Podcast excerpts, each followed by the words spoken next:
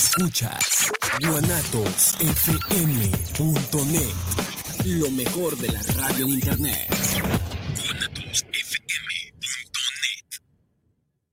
Los comentarios vertidos en este medio de comunicación son de exclusiva responsabilidad de quienes las emiten y no representan necesariamente el pensamiento ni la línea de guanatosfm.net.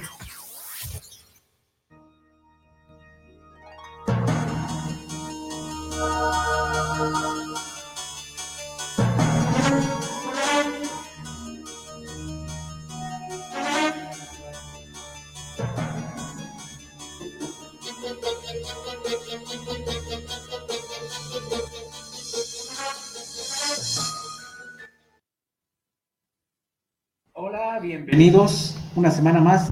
Ya es sábado por la noche, tarde noche y el cuerpo lo sabe. Es hora de los sustos, del espanto, del terror, etc. etc. Bienvenidos una semana más a Cinema Macabre. Este, y pues vamos comenzando a ver quiénes estamos hoy, el día, día de hoy. Invitado sorpresa. ¿Quién es la máscara? Ah, no, es otra cosa. Y, No. y bueno, nuestro Sergio, Sergio, ¿cómo estás? ¿Cómo está familia Macabre? Eh, bienvenidos a su programa tenebroso. En muerto y a todo color. Muy bien. Y pues bueno, más aquí, aquí medios disfrazados porque ya se aproxima la fecha de Halloween. Y pues hay que empezar a hacer, ¿no? Al, al- al show. Este, pues bueno, estamos transmitiendo en vivo desde la hermosa ciudad de Guadalajara, Perla Tapatía, aquí por el centro. Estamos en la señal de Guanatos FM. Y bueno, antes de comenzar, quiero dejar los teléfonos que vamos a tener. Antes de que se me nuble la vista, porque esta máscara no va a durar mucho tiempo puesta, 33 17 28 01 13. 33 17 28 01 13, por si quieren platicar con nosotros o dejarnos mensajes con el buen Israel. Y pues, ¿de qué vamos a hablar ahora? A ver. ¿De terror? Ay, sí, Sí, ay, de ya. terror, este, esto, ya. de- ya Ya estuvo. estuvo terrorífico la. Yo ¿Qué- aguanto poquito. ¿Qué se siente ser eh, re- cazarrecompensas? Es muy pesado, Sí. la verdad. Pero bueno, este, ya llegué, ya estoy yo. Este, pues, vamos a- Cuando- Con ustedes, Masaki. Ah, sí, Sí. ya llegué, ¿verdad? Sí. Este, Masaki Fett. Ajá, exactamente. Pues Sí. ya, ya, ya me quité esto, ya, mucho calor. Bueno, el Pues caso- nuestra segunda parte, ¿no? Ajá. De películas de horror que están basadas en hechos reales. Hechos reales. Supuestos hechos reales muchas veces. Así que había muy inspirados, Sí. este, pero pues esa es nuestra segunda parte del día de hoy. Sí, Así que nuestra segunda parte de el Oktoberfest. del Oktoberfest estamos llegando a la mitad de este mes de octubre especial para Cinema Macabre. Y para Pues la- la- Digamos que inicia el, el año, ¿no? Para nosotros. Pues Este sí. es el, el inicio de año. Soy como el chino, pero aquí Sí, es el sí, Cinema así Macabre. Nuestro fin de año es el, el 30 y el, el año lunar. el 31 festejamos. Oye, Chich, y para los que nos oyen, eh, también nos pueden oír en, en podcast. De- ¿Quién es la máscara? La máscara es de Scarecrow, de El Espantapájaros, que esta la usó en la del caballo. Sí, ¿verdad? La del Dark La Knight. Sí, así es. Pero, este, si alguien de repente no lo sabe, también se parece mucho a la máscara que usa el niño en la película del orfanato. Orfanato. Tiene claro. una Sí, una similitud. ¿Producida por quién? El orfanato es producida por nuestro cumpleañero, ¡Felicidades! nuestro cumpleañero memito del Bull, conocido como Guillermo del Toro. Que Pues nos, ha de estar viendo, ¿no? Por Claro. supuesto, sí. ¿no? nos va a mandar saludos por su pollo, el buen Memit. no, un fuerte abrazo a Guillermo, donde nos estés escuchando. Este, que hemos tenido el gusto de conocerte, Masaki y yo. Sí. Guardamos un gran recuerdo tuyo por ahí en aquella premiere, que ya lo habíamos platicado de Sí. Event Horizon. Event Horizon. Este, así que un fuerte abrazo a un digno representante del cine de horror aparte, Claro.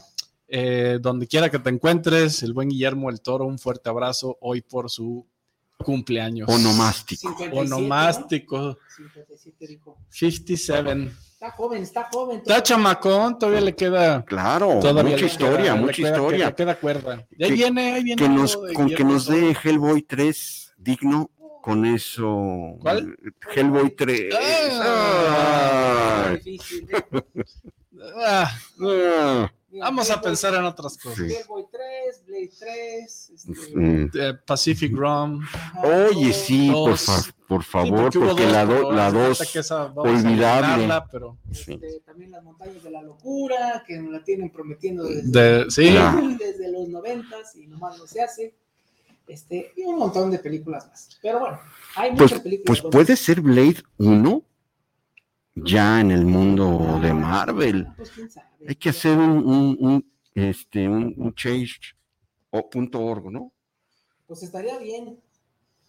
Pero, pues sí. Pero bueno, fuerte yo, abrazo. Yo te puedo representar, Guillermo, ante Kevin Feige. Muy bien. pues, Bueno, ¿Qué? saludos al Saludos. buen Guillermo del Toro. Así que pues, pues vamos comenzando Vamos esta, empezando. esta travesía horrorífica, que también me queda poco tiempo de usar la máscara porque ¿Sí? Ya se está ya, ya se me, se me Sí, están sí, nublando claro. las ideas. ¿Cómo le hacen en las películas? Eh, Ahí están es las porque les pagan. Claro, No, claro. Es, ya, sí, no es- importa. no es importa. difícil ser villano. Sí. No, pues es, sí. Sí, enmascarado, sí, claro. ¿no? Este, aún. Pues bueno, vamos a empezar con parte 2. Ah, pues hay que recordarles.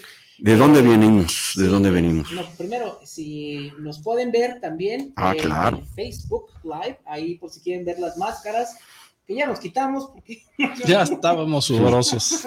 este, Facebook Live, eh, YouTube también, eh, en la señal de Monatos FM y pues en nuestro canal hermano de los Amos del Multiverso, ahí también está. Y- Por si quieren meterse. Y que nos den un like.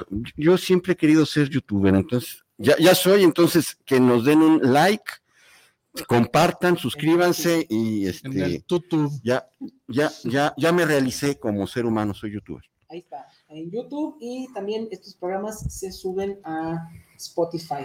Entonces, por si quieren escucharlos, son un montón de formas de escucharnos y de vernos. Pero bueno, y ahora sí vamos a comenzar. ¿Quién quiere aventarse el primero? El primer round. Échale en, Yo- en orden de la Sí. segunda del reloj. Sí, bueno, voy a, voy a ah, remar contra corriente, porque sé que ustedes, pues bueno, tienen un, un- un background muy cinéfilo y yo quiero darle un poquito de giro hablando de canciones ok.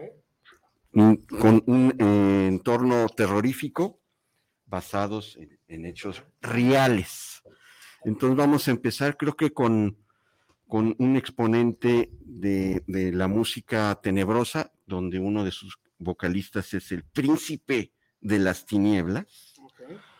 Estamos ¿Príncipe de hablando, la canción. ah, eh, eh, ese también, eh, ese más bien era como, así es, era el príncipe, ¿no? Era como el príncipe. Ajá. Sí, este, pero estamos hablando de Black Sabbath, de este, de la canción Black Sabbath, del grupo Black Sabbath.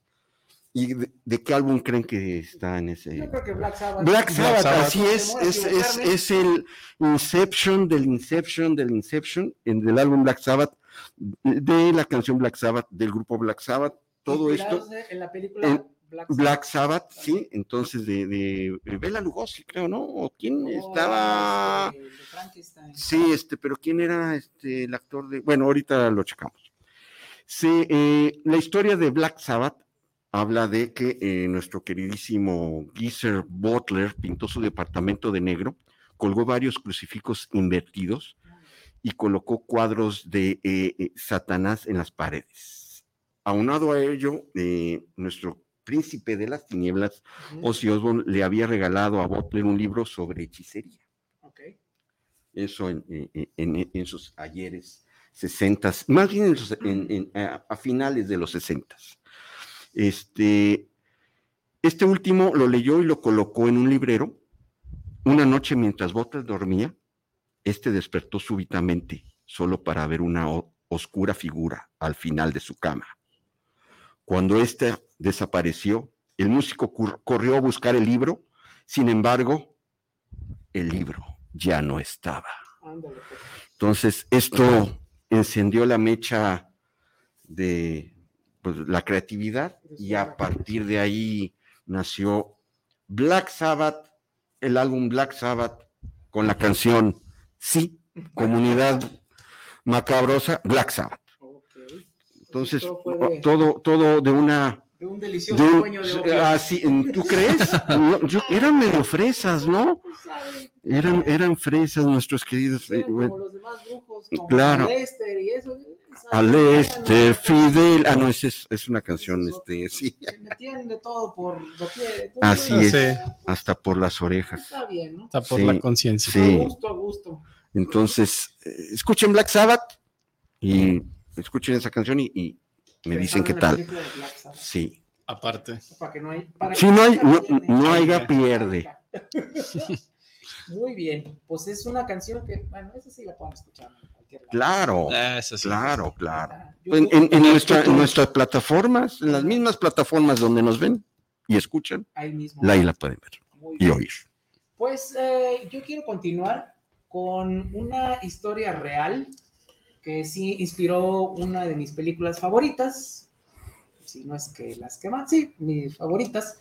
Él, eh, y, bueno, le pasó al escritor eh, de un hotel encantado que se llama el Hotel Stanley, no es Stanley Kubrick, Mm, es claro. el Hotel Stanley, que Stephen King, eh, pues bueno, acababa de empezar como que su carrera, ya había tenido como que un hitazo con Carrie, eh, su primer novela, y ya estaban ahí como que adaptándola, y dijo, ya me tengo que ir de, ¿dónde es él? Este, de Maine, ¿no? Mm. chole con Maine. Sí, no pasa nada, ¿no? Escribir otra cosa, entonces decidió irse hacia Colorado, y en sus vacaciones, junto con su familia, dijo, vamos a llegar a este hotel muy bonito que se llama el Hotel Stanley, este, que en ese momento pues estaba solo. O sea, igual, también es de esos hoteles de principios de siglo, de los años 20, de Sí. los 30, y pues se quedaron ahí ellos solos y pues les empezaron a pasar cosas medio raras.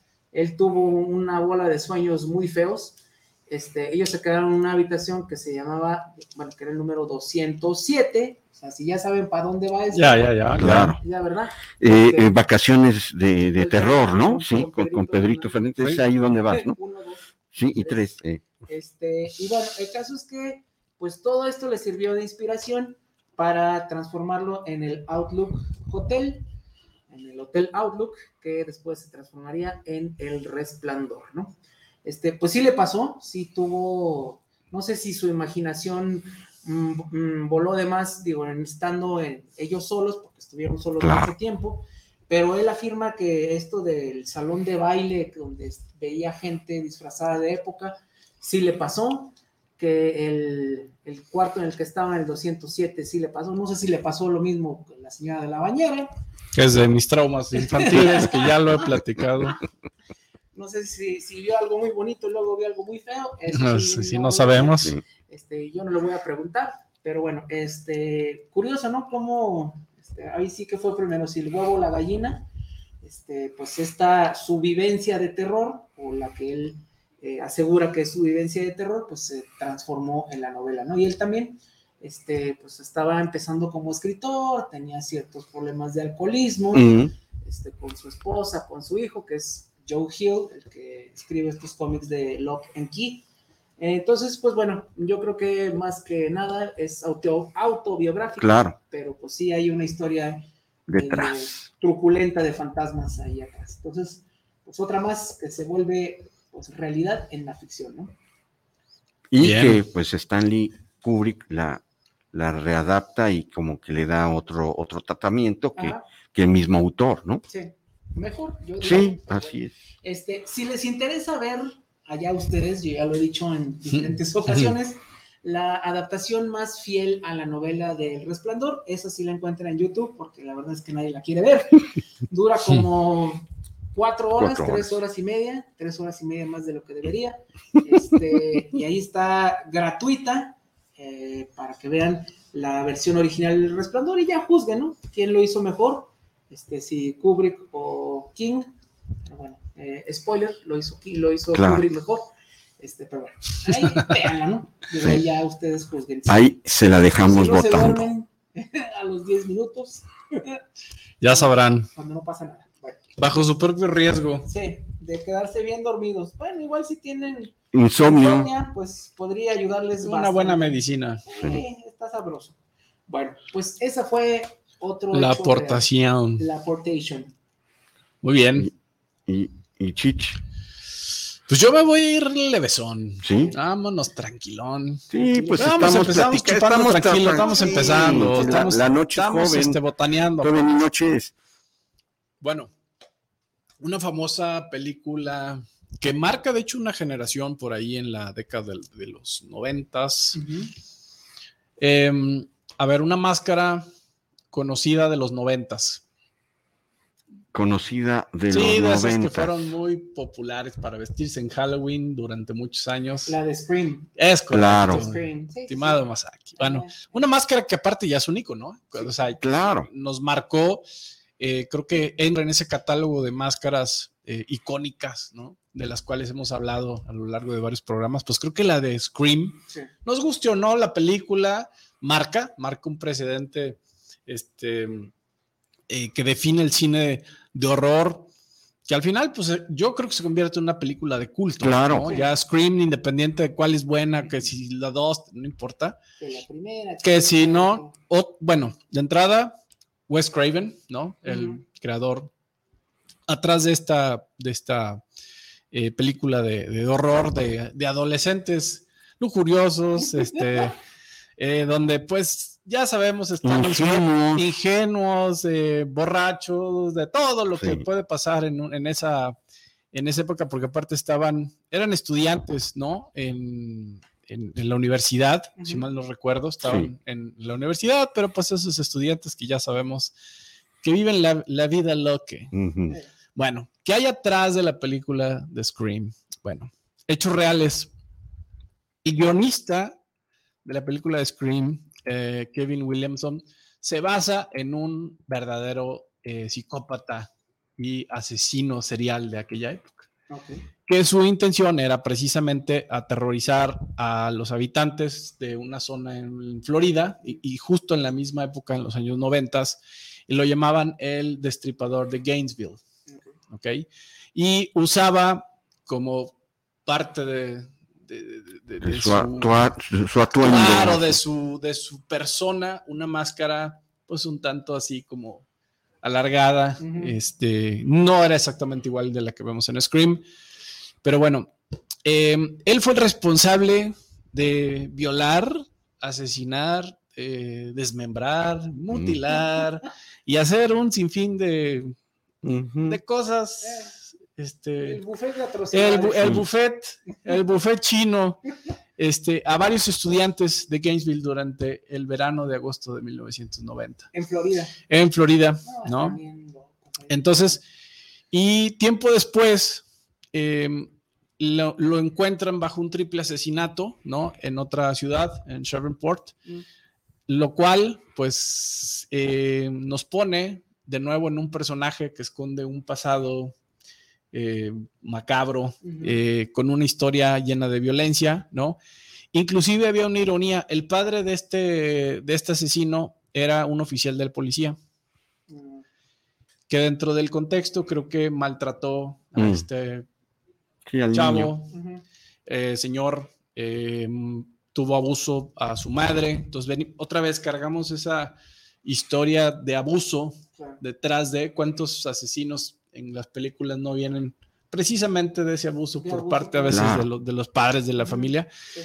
Ahora, no es justificable y sobre todo porque la forma en la que este asesino mataba a sus víctimas, inclusive las mutilaba, a la mayoría de ellas las decapitaba y las ponía frente a un espejo para tomarles fotos en diferentes posiciones. Ok. Entonces es una historia que nuevamente creo que la realidad supera la No, ficción. pues está mejor Scream, ¿no? Y si recuerdan la película de Scream, este, aunque no es una película que yo la considero gore, tiene un Tiene un eh, tratamiento. un nivel de tratamiento gore, o sea, sí hay eh, cada una de las de los asesinatos que comete en la película de Scream tienen un cierto nivel de violencia, ¿no? Claro. Decapi- depa- decapitaciones, Claro. desmembramientos, tripas, buche, Nana, nana, todo. claro.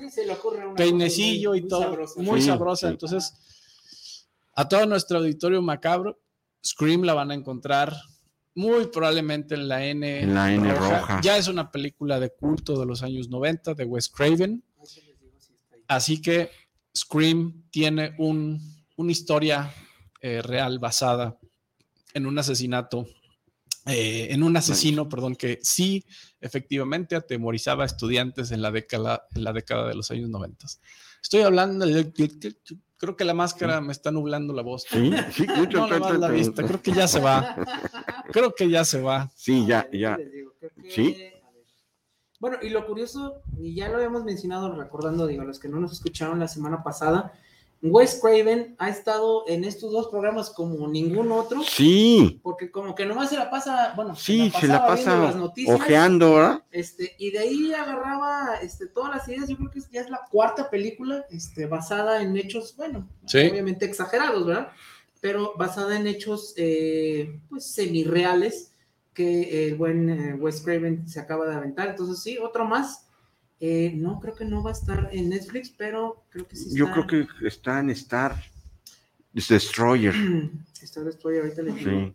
Este, pero sí, ¿no? Muy curioso cómo este, se utilizó pues casi todo lo que veía en las noticias para transformar pues estos hechos medios eh, pues siniestros en, en películas, ¿no? Entonces, eh, ahorita les digo si está o no está. Eh, eh, ¿eh? eh, voten, ¿estará o no estará? Está, no sé. Bueno, Ahorita les damos Ahorita le- ahorita le- buscamos, le- no se apuren. Le decimos dónde. Y si no, pues bueno. Muy bien. Bueno, pues sí. Otro-. Voy a, voy a proseguir turno. con la música y bueno, este, pues sí, el, el metal y, y- y- y ese tipo de, de- de rock más pesado siempre va a tener una este, influencia por parte de- del terror, de cosas este, macabras. Oye, Chich, ¿cómo estás? Bienvenido. Hola, buenas tardes. sí.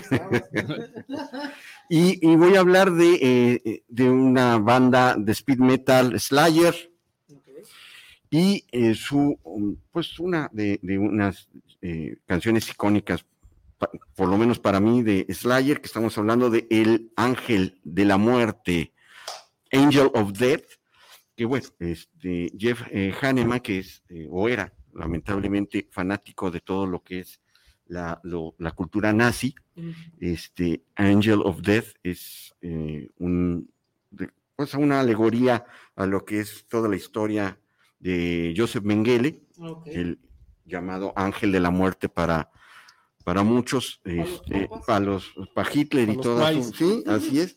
Que si no saben, Jeff- eh, Joseph Mengele, pues un doctor que eh, pues su narrativa es número uno, la raza aria, número dos, eh, la contraposición que es eh, todo lo que es la, la raza judía y eh, él quería perfeccionar al ser humano este, mediante la, po- pues, en cierne, los, los años 40, lo que es la genética, entonces él hacía muchos experimentos con, lamentablemente, los derrotados en, en- en la guerra, Sí. este, sádico, este, eh, Le psicópata, experimentar con gemelos. así es, era su- eh, era, era pues Su fascinación, su fetiche. sí. Entonces, Angel of Death de Slayer, eh, pues bueno, eh, bueno, y, y el padre de Auschwitz también es el, el Mengele, este, las formas de muerte masiva escalofriantes, espero que nunca se vuelva a repetir. Y Angel of Death de, de Slayer, basado en, en un personaje macabro, lamentablemente de la vida real, Joseph Mengele, este, y donde narra todas las atrocidades que, con las que él participó. ¿verdad? Sí, porque luego no hacía nada científico, ¿no? No, nada más, este, Este, veneno para ratas. claro, ¿no? a ver Si- qué si sucede, crece, A ver qué eh, pasa. a ver qué pasa, a ver si se muere, ¿no? No, Sí, no, pues claro, ¿no? claro, claro, Sí, no, claro. no estaba tan científico. Sí, no, no, no, no, no. Era más, este, este, más, digo, como es- dicen, ¿no? El niño ruidoso y le y dan. le dan, este, y le dan Gente gratis. gente gratis y hazlo con él lo que quieras, ahí van a estar. Entonces está basado en. En Joseph Mengele. Joseph Mengele. Muy Escuchen bien. Slayer. Sí, este, también ahí en Sí. cualquier plataforma. Plataforma. Ya pueden escuchar. Ah, ya tenemos saludos. Ah, A ver, Joel, Mar- Joel Ramírez. Saludos. Saludos para el programa de Cinema Macabre. Gracias, Joel. para, eh, Chicho, Sergio y Masaki, la voz del Gracias. terror. vámonos. Anaí Jiménez, saludos para Cinema Macabre. Anaí. Está chido el tema. Gracias. Anaí. Al conductor enmascarado. Ah, Anaí. Muy bien, pues ¿qué? ¿Continuamos o qué? Pues denle, denle. ¿Yo? Bueno, eh, yo voy a continuar con, eh, pues no sería ya una, ya son como que varias películas que tienen que ver y pues son personajes de la vida real que fueron muy queridos. Este, y el matrimonio que se llama Los Warren. Ah, nuestros queridos. afamadísimos. Sabemos a dónde va. ya Sí, sabemos claro. para dónde vamos, Sí. ¿verdad? Bueno, pues el caso es que, este, bueno, por si no ubican a los Warren, ellos son los protagonistas de, pues, este, ¿cómo se puede llamar? El Conjuro Verso. Claro, ya Este es un de- universo. Que les ha funcionado muy bien a HBO, de James Wan, que es el director, productor y no sé qué tanta cosa más. Este, pues de las películas del Conjuro, este, Annabelle, Annabelle. 1, 2 y 3. Qué paso tan chévere. Este, ¿cómo se llama? La monja. La monja y También. la lorona. Ah, también. La lorona es parte del mundo Ah, bueno. conjuril. Pues uno se voltea y ya aparecen dos Sí, películas. Ya viene. Sí, pero bueno, el caso es que este, los Warren fueron una pareja, se puede decir que fueron así como que los primeros investigadores de lo paranormal. Este, como dice, pues tú no te Sí. vuelves Carlos Trejo. Sí, de claro, Cañitas, sí, tú- claro. ¿Quién es, Cañ- quién es? Algún programa ¿Cañita? tenemos que hablar de cañitas. Sí. Ya lo hemos mencionado. Sí. Es, es como el, el- el chiste local de Cañitas, ¿verdad? Sí, sí, sí. Entonces, bueno, Próximamente. como, como dice, no, este, no, te, si- no te sientes ahí, esa no es tu familia. Sí, claro. Señor este, Trejo no se Sí. siente ahí. Sí, ya, ya siéntese mejor, ¿no? Sí, Este- siéntese, señora. Bueno, el Sí. caso es que este, esta, este matrimonio eh, vivía en eh, Estados Unidos, ahorita no recuerdo exactamente bien el estado, creo que sí fue uno de estos estados del... Midwest, del ¿no? no, No, del es del norte. norte. ok. Ah, sí, claro, pues es, es- sí, sí, tiene Nueva razón. Inglaterra, creo Sí, que así es. donde ellos están. Y bueno, su carrera, pues, porque sí se puede considerar que fue Mm. una carrera, este, fue desde los 50 bueno, el, el- el señor fallece por ahí de los 80 Sí. pero la señora Warren, que falleció hace unos, Sí, hace poquito. hace unos Sí. 3, 4 Sí, años. Vio, vio el conju- bueno, vio salir. Sí, la- sí, va a ver película. la película. Este, ella todavía siguió ayudando de alguna otra manera en este tipo de casos tan sonados hasta los noventas, ¿no? Está bien entrados los noventas.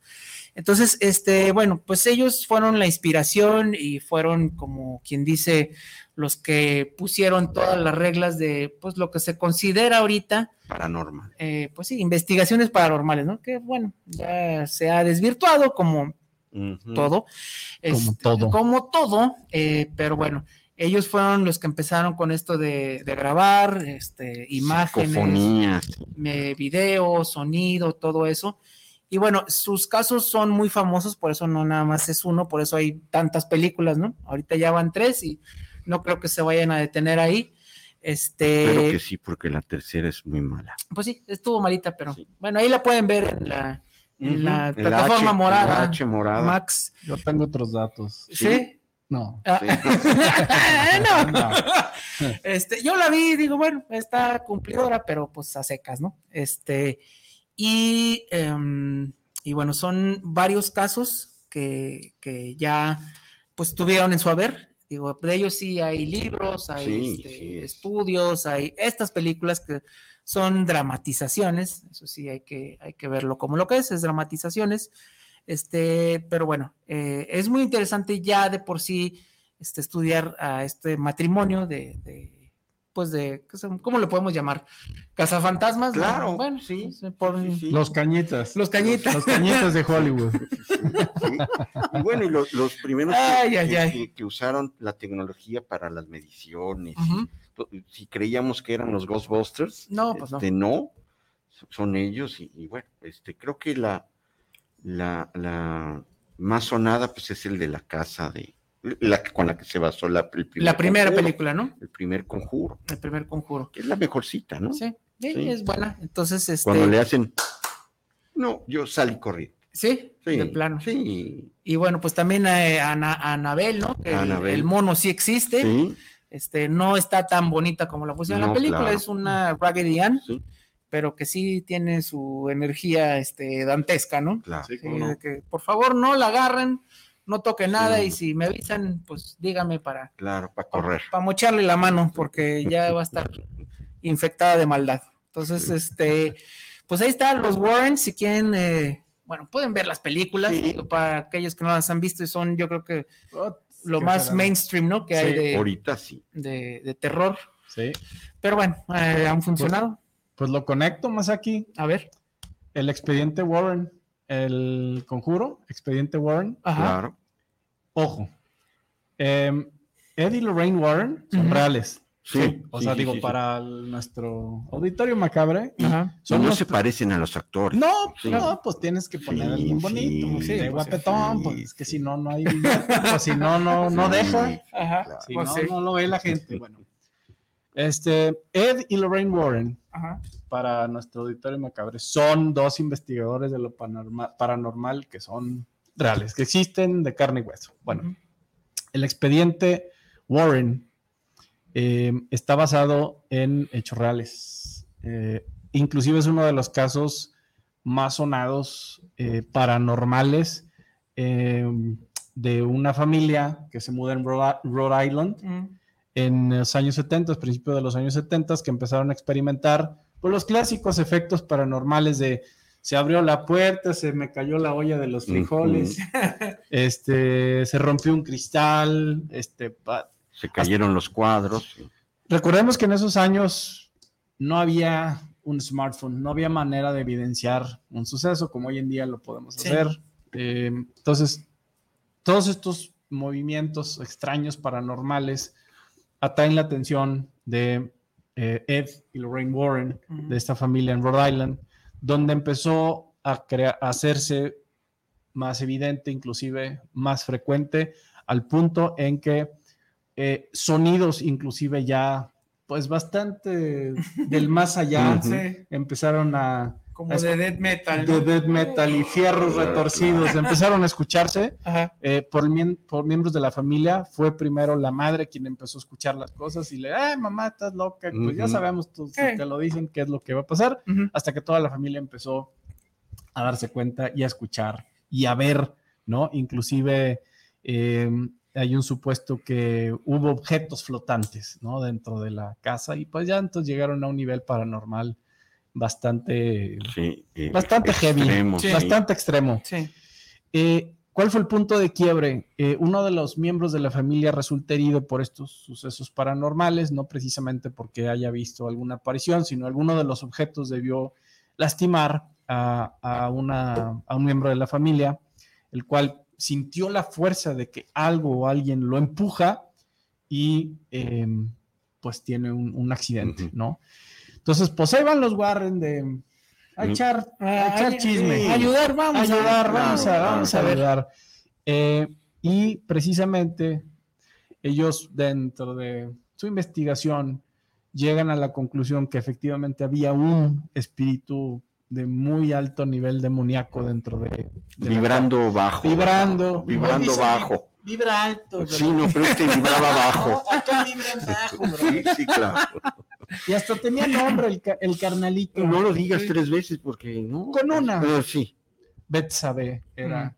este ente O sea, este no era un espíritu, era Eh, estaba ahí metido, Sí. pues era un ente demoníaco. de, de- bajas dimensiones. Que era mujer, Oh, era un, ah, bueno, eso dicen los Warren. Ajá. claro. Eh, era una mujer del siglo este, XIX, Ok. que había sido eh, acusada en esa época por, aparentemente, ya ves que si algo hacías, ah, bruja, Sí, satánica, claro, pero claro. bueno, en, en ese momento, en Claro, ese siglo, claro, ella fue claro. acusada de satanismo, Ujú. Y algo que sí sucedió, eh, esa mujer en su momento asesinó brutalmente a su hijo pequeño. Wow. Entonces, una carga tremenda eh, de maldad Ujú. suscitada en Rhode Island Y pues parte de la película, precisamente de una de ellas, la de El expediente Warren de El Conjuro. Ahí tenemos de nuevamente detrás de una historia, pues vamos a suponer real. Real. Es la la 1, ¿no? Vamos, vamos Es la creyendo. precisamente el Ajá. expediente Warren The Conjuring, Ajá. que para mí es la mejor. Sí, definitivamente. Pues ya después empiezas a ver puras del Chavo del 8, pero Ajá. como cuando bajan al sótano de la bruja del 71. Ahí, sí. ¿Te acuerdas de ahí la escoba? ¿verdad? y que le da la chipiolpa al chavo. Ay, sí.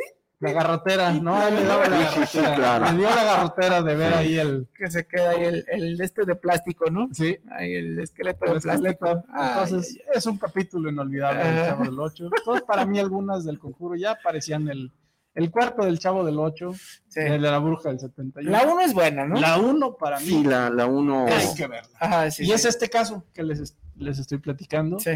eh, basado en supuestos hechos Un reales. poquito dramatizado, digo. Claro. o sea, hay que darle ¿no? Obviamente. acción, ¿no? Obviamente. Este. Pues que venda. pues que venda. que y esa venda. sí está ahí en el en la H morada. Esa sí Sí. está. si la quieren ver. todas, Y pues sí. a mí me parece que sí funciona, ¿no? Sí funciona bastante bien. James Wan sí, este, ahí le echaba pues, Creo que haya ganas. hecho toda la carne al asador desde la 1, lo demás me parecen fórmulas ya para vender, Claro. este, pero la 1 para mí la joya de la corona de, de- de James Wan, Sí. ¿no? haciendo su cine de horror en este multiverso, Eh, eh, del conjuro cor- el verso, conjuro verso. este, Y le funcionó muy bien, ¿no? pues, Digo, ¿cómo no, pues velo, sí, ahí sigue. ahí sigue todavía. y seguirá, Y creo que todavía hay. Entonces, pues la pueden ver, van a pasar unas par de horas Ahí sí, bastante sí les digo que macabras, ¿eh? Porque sí pancito para el tiene- susto, ¿eh? Esta sí tiene su- sus sentimientos. ¿Qué, qué vas a querer ver caricaturas después de, ay, ay, ay. después de acabar? No, y buenos sustos, película? ¿no? Porque tiene sustos. muy buen timing para, para lo que es este los sustos, sí te sabe Sí, sí, llevar, o sea, te- yo sé que ya son fórmulas tratadas una y otra vez, pero, No, pero sí. pero lo maneja muy bien, ¿no? basta- inclusive yo la vuelvo a ver y la ves de noche. Sí, tiene estos momentos que vas a prender la luz. Sí, yo también ya lo he visto más de una vez y como que siempre, vamos a verlo otra vez, ¿no? O sea, no, no es de esas que caen gordas que, que te hartan, ¿no? Sí, funcionan para verse más, se más de una vez. Revisitar, Sí. Más se me hace que hoy la voy a ver. ¿sí? Sí, fíjate, hace mucho que no. Te, te mando por... Pues ya pasó. ¿qué, ¿De qué año será la, Fue, ¿La uno? ¿La uno? Ahorita la busco. Ahorita la Yo busco. creo que 2017, ¿no? No, yo creo que 2000, antes. sí, 2015. No, ya tiene un buen No, rato. no, no, yo creo que es pasado 2010, Ah, por sí. ahí sí, 2011. Ya Ah, debería pero- tener unos 10 años, ¿eh? Yo creo esta película. Sí, porque la tercera fue de, de, de este año, ¿no? Según yo, que salió casi, Sí, casi. eh, sí, la, la, la 2013. 2013, ¿verdad? wow, Ahí está, pues ya, ya ocho va a años. cumplir los, los No, pues ocho. está muy bien. ya mero, Ocho ya, añetes. ya va para los, para los 10 años.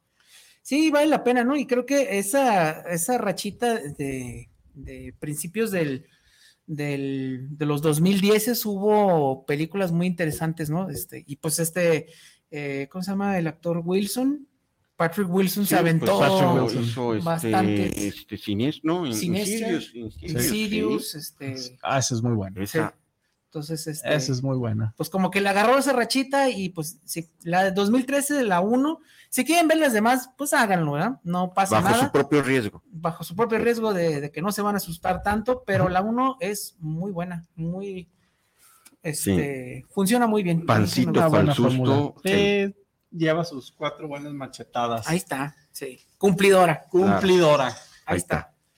¿Y si viste la que te decía que sale este Patrick Wilson, la de Bone Tomahawk? No, hombre, te dije, peliculón. ¿Sí la viste? Fue una recomendación de Masaki del programa antepasado. Sí. Ajá. No, el pasado. Oh, ¿no? No, fue del pasado, pasado. pasado, de fue del pasado. Sí. Tienes toda la De los de razón. Sony fue del pasado. Eh, yo no había tenido el gusto de verla. La, la estaba confundiendo y cuando la menciona Masaki en el, en el programa la encuentro en YouTube Mm. En francés. Pero bueno, este, afortunadamente hablo bien el francés, la Muy pude ver. Y em, qué buena película. A ver, es una comida slow cook food. Ajá. Te Sí, va a llevar, es larga, es una película de dos horas 15 minutos, pero te va llevando despacio a una buena historia.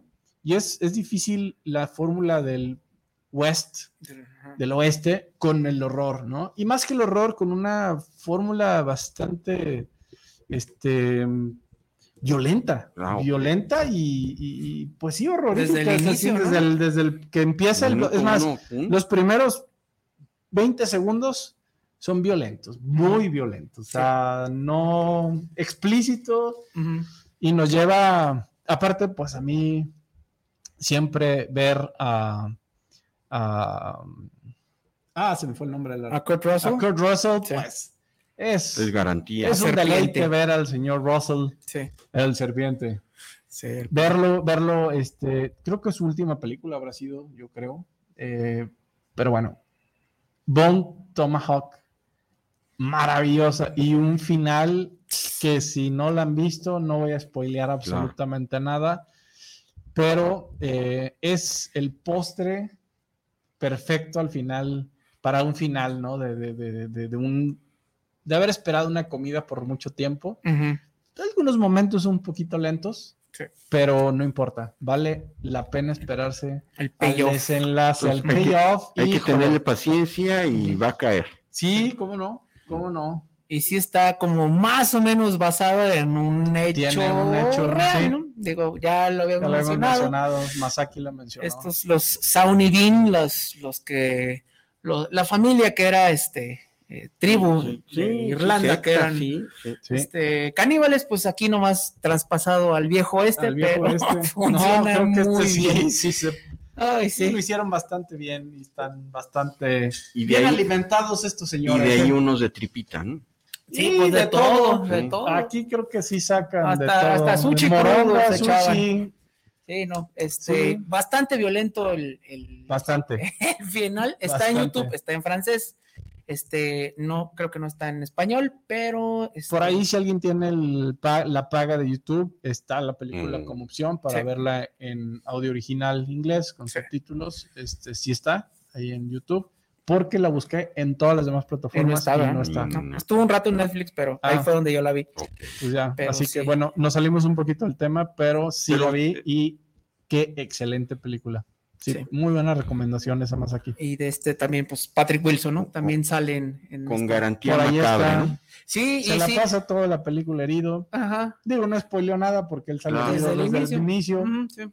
pero eh, es un personaje fundamental para la película. Sí. Ya no spoileamos más. Véanla si véanla, tienen la oportunidad. Un dos por uno. Échense en la noche, este, con Échense sus la- papitas. Conjuro, Sí, sí. aviéntense. Este, noche larga. Saquen su cecina, Ay, ay, tacos ay, de ay, buche, ojo Ay, no, Dios. sí, y lengua. Sí, no, ahí sí. Bastante, bastante hay. Bueno, pues esa recomendación otra vez de Sí, la semana sí, pasada regresa, este, porque sí, a mí Les, me gustó les mucho. puedo asegurar que lo que lo que ofrecemos y lo que recomendamos es garantía. Garantía macabra. Es garantía es macabra. pura chuleta. Pura chuleta, miren, yo que no le había visto, les puedo decir, Sí. sí, Masaki nos recomendó algo muy bueno. Pues Sergio, A Pues, ver, este, venga, Vamos a hablar del el señor Bob Dyer.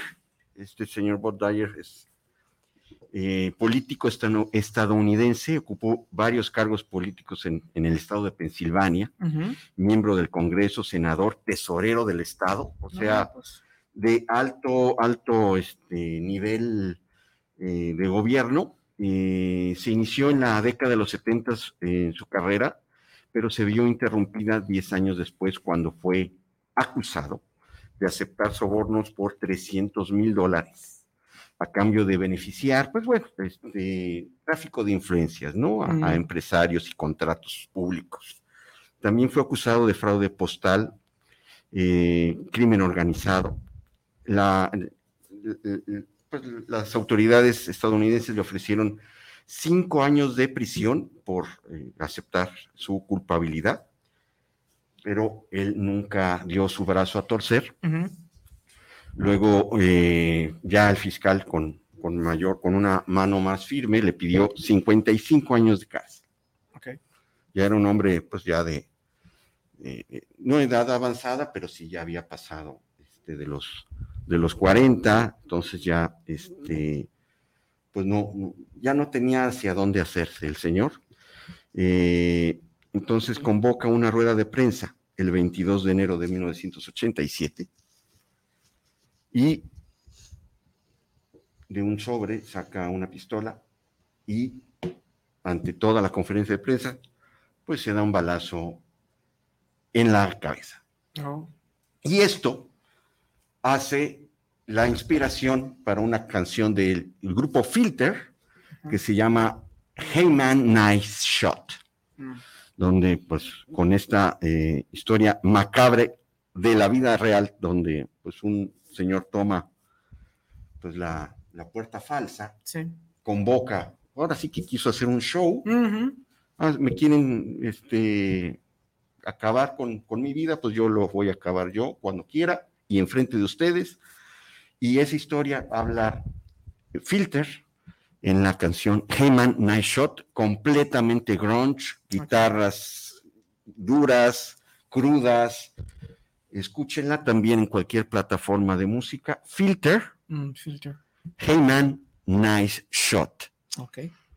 creían que se estaba eh, referenciando a nuestro Kurt Cobain, pero posteriormente ya la banda eh, aclaró que más bien se estaban refiriendo a Bob Dyer. Ok. Filter, Heyman, Nice Shot, Ya garantía macabre.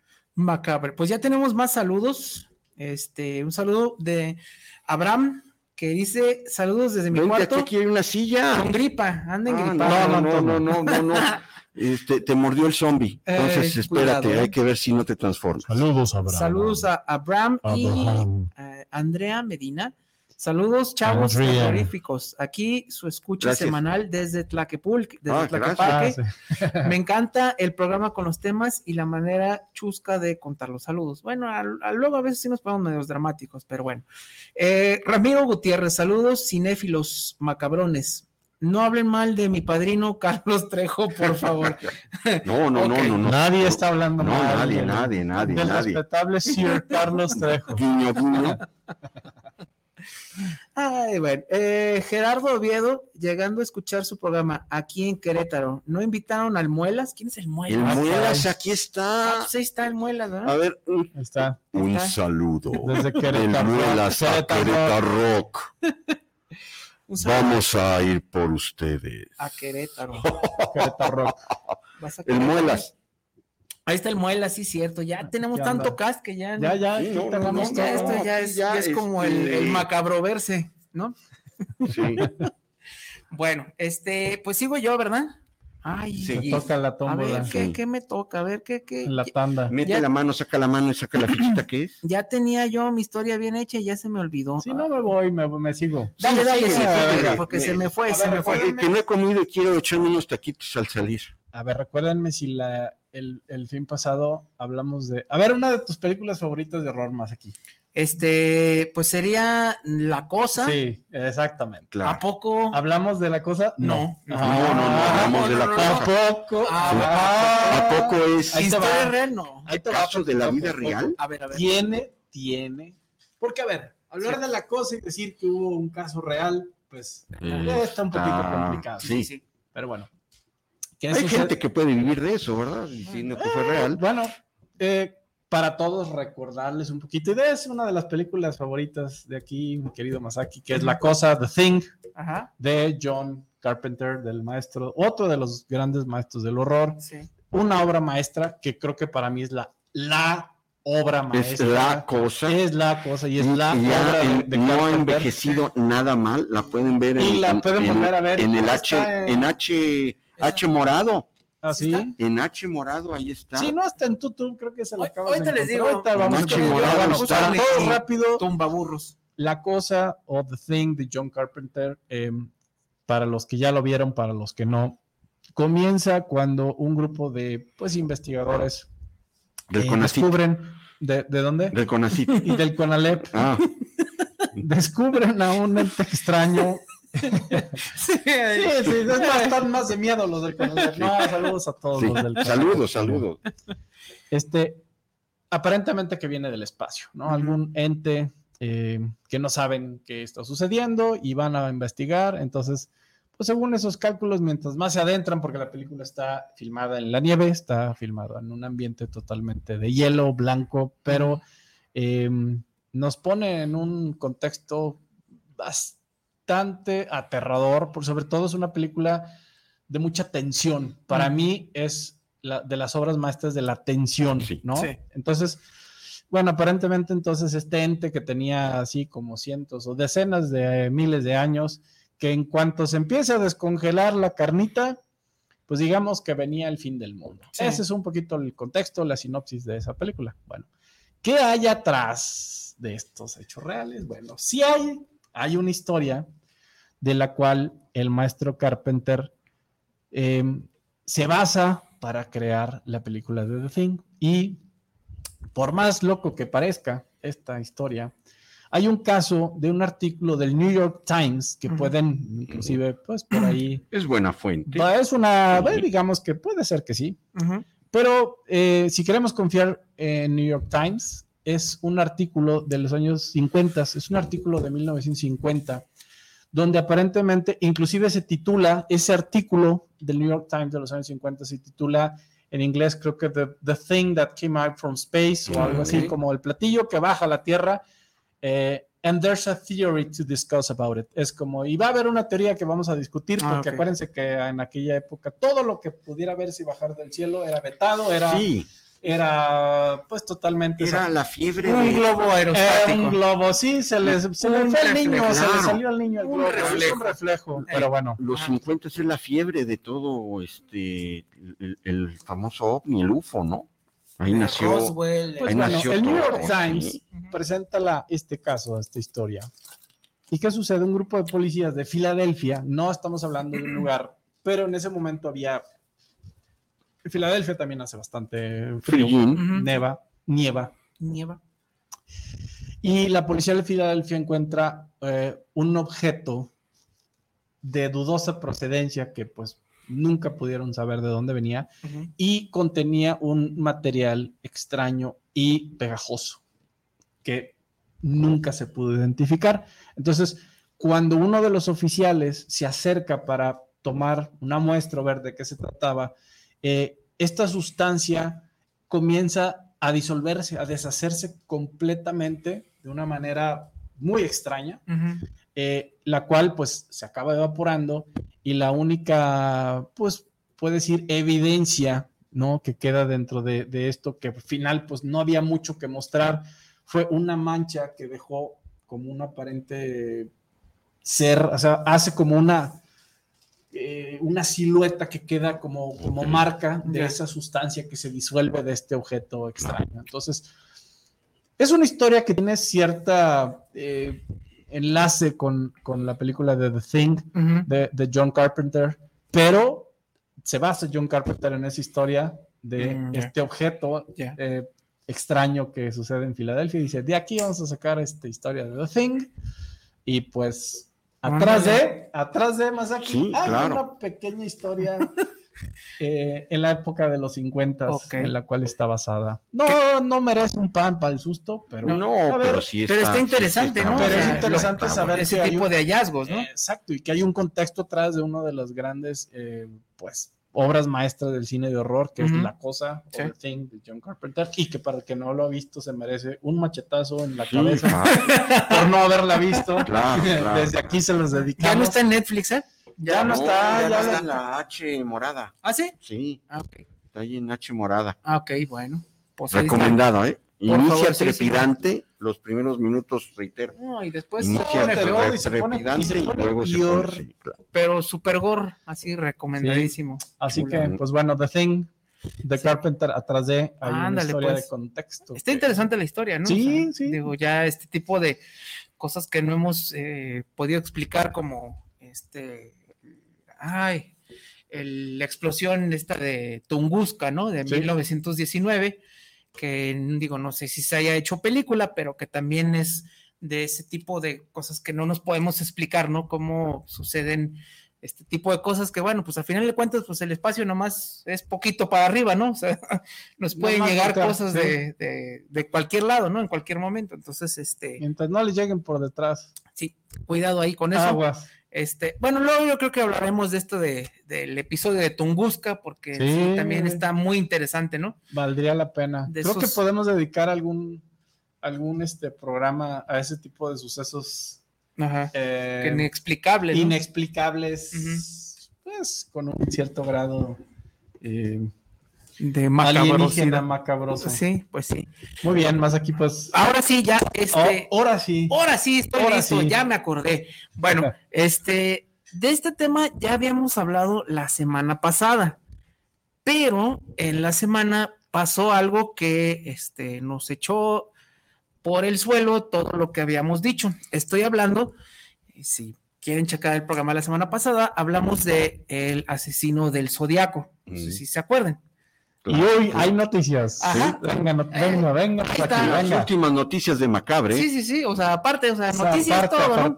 Bueno, el caso es que en, eh, mencionábamos que eh, la película de Zodiac, que sale eh, Jake Gyllenhaal, que sale Robert Misterio. Downey Jr., que sale, Tony Stark. este, pues mucha gente Bruce Banner. conocido, ah, sí, eh, Mark Ruffalo, este, pues trata de la historia real del asesino del Zodiaco, que pues lo más interesante de todo este asunto es que nunca lo agarraron, ¿no? Este, nunca lo Lamentablemente. encontraron.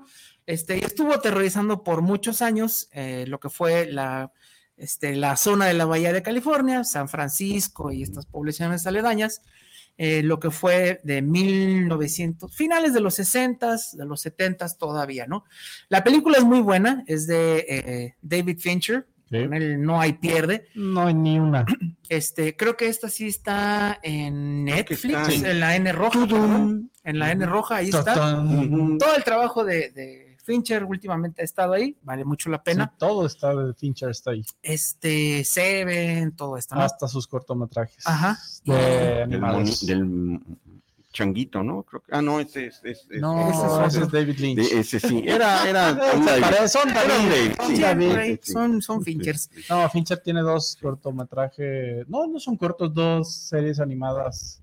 Se llaman Dead eh, Love and Robots. Ah, sí, cierto, claro, sí. claro. No, pero Y no. Tim Miller, ¿no? El de, el de Deadpool, los dos, sí, claro. Bueno, nos salimos del contexto. Mea culpa. David Fincher, todo está ahí. Perdoncísimo. Y bueno, pues esta de Mindhunter que tiene mucho que ver con este tema de los asesinos Sería no, no, seriales, no. ¿no? Muy buena la serie. Este, bueno, el caso es que en la semana, este, Noti Macabro Resulta- informa Claro. que hay un equipo de estos eh, que le llaman eh. Investigadores externos. Ándale. Investigadores no oficiales. no claro. Non-official investigators. que se dedican a hacer este tipo de casos pues ya este, fríos, ¿no? Cerrados, sí. cerrados, que nadie encuentra. Y ellos, y bueno, es que hago, hago la aclaración que nuestro comentario que decíamos la semana pasada es que nunca lo habían encontrado y que estábamos medio seguros de que nunca lo iban a encontrar. ¿no? Claro. Digo, esto también ya este, cruza el umbral de lo que ya es leyenda, ya pasa a ser como parte, pues como ya que el destripador, ¿no? De que Claro, una pues, leyenda urbana. no puedes saber si sea cierto o no, pero bueno, este equipo de investigadores este, asegura que ya encontró la identidad del asesino del zodiaco. Lo dijeron como el martes o miércoles por ahí, o sea, a penitas.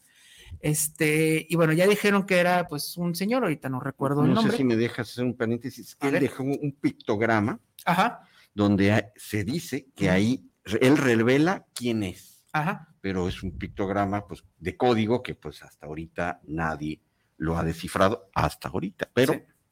Y pues bueno, sí. lo que decían es que este, dentro de las, encontraron también creo que cartas en la dirección de esta persona, este, pues la letra coincidía y bueno, eh, que también en las cartas había, este, ¿cómo se llaman estos? Eh, anagramas. Eh, bueno, cuando Sí. las letras que venían. Sí, su nombre, dice, pues ahí siempre estuvieron, pero como no sabíamos el nombre, pues por eso nunca los hallamos, ¿no? Entonces, este, está obviamente eh, lleno de controversias porque va a haber equipos que van a decir, oye, no es cierto, pero te estás brincando esta evidencia que dice que chalala. Y bueno, empieza este asunto de empezar a nombrar culpables.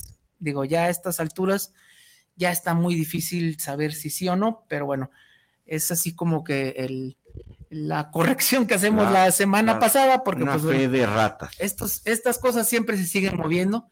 este, y más cuando son estos tipos de, de perfiles de casos de, como le llaman, high profile, Sí. este, como dicen los, los americanos, Pues de ya se alto convirtió perfil. en un X-File también ese Sí. caso, ¿no? Entonces, este, pues en esta semana salió precisamente este, que ya se sabe el nombre del asesino, o bueno, o se cree que se sabe el nombre del asesino. Incluso Mark Ruffalo este, mandó un tweet que decía que qué bueno que ya lo habían agarrado, pero bueno, la persona ya falleció, falleció creo que hace unos eh, dos, tres años, como por el 2018. Ujú. Entonces, bueno, ve tú a saber con la este, evidencia que se tiene, pues ellos sostienen que, pues sí, puede ser.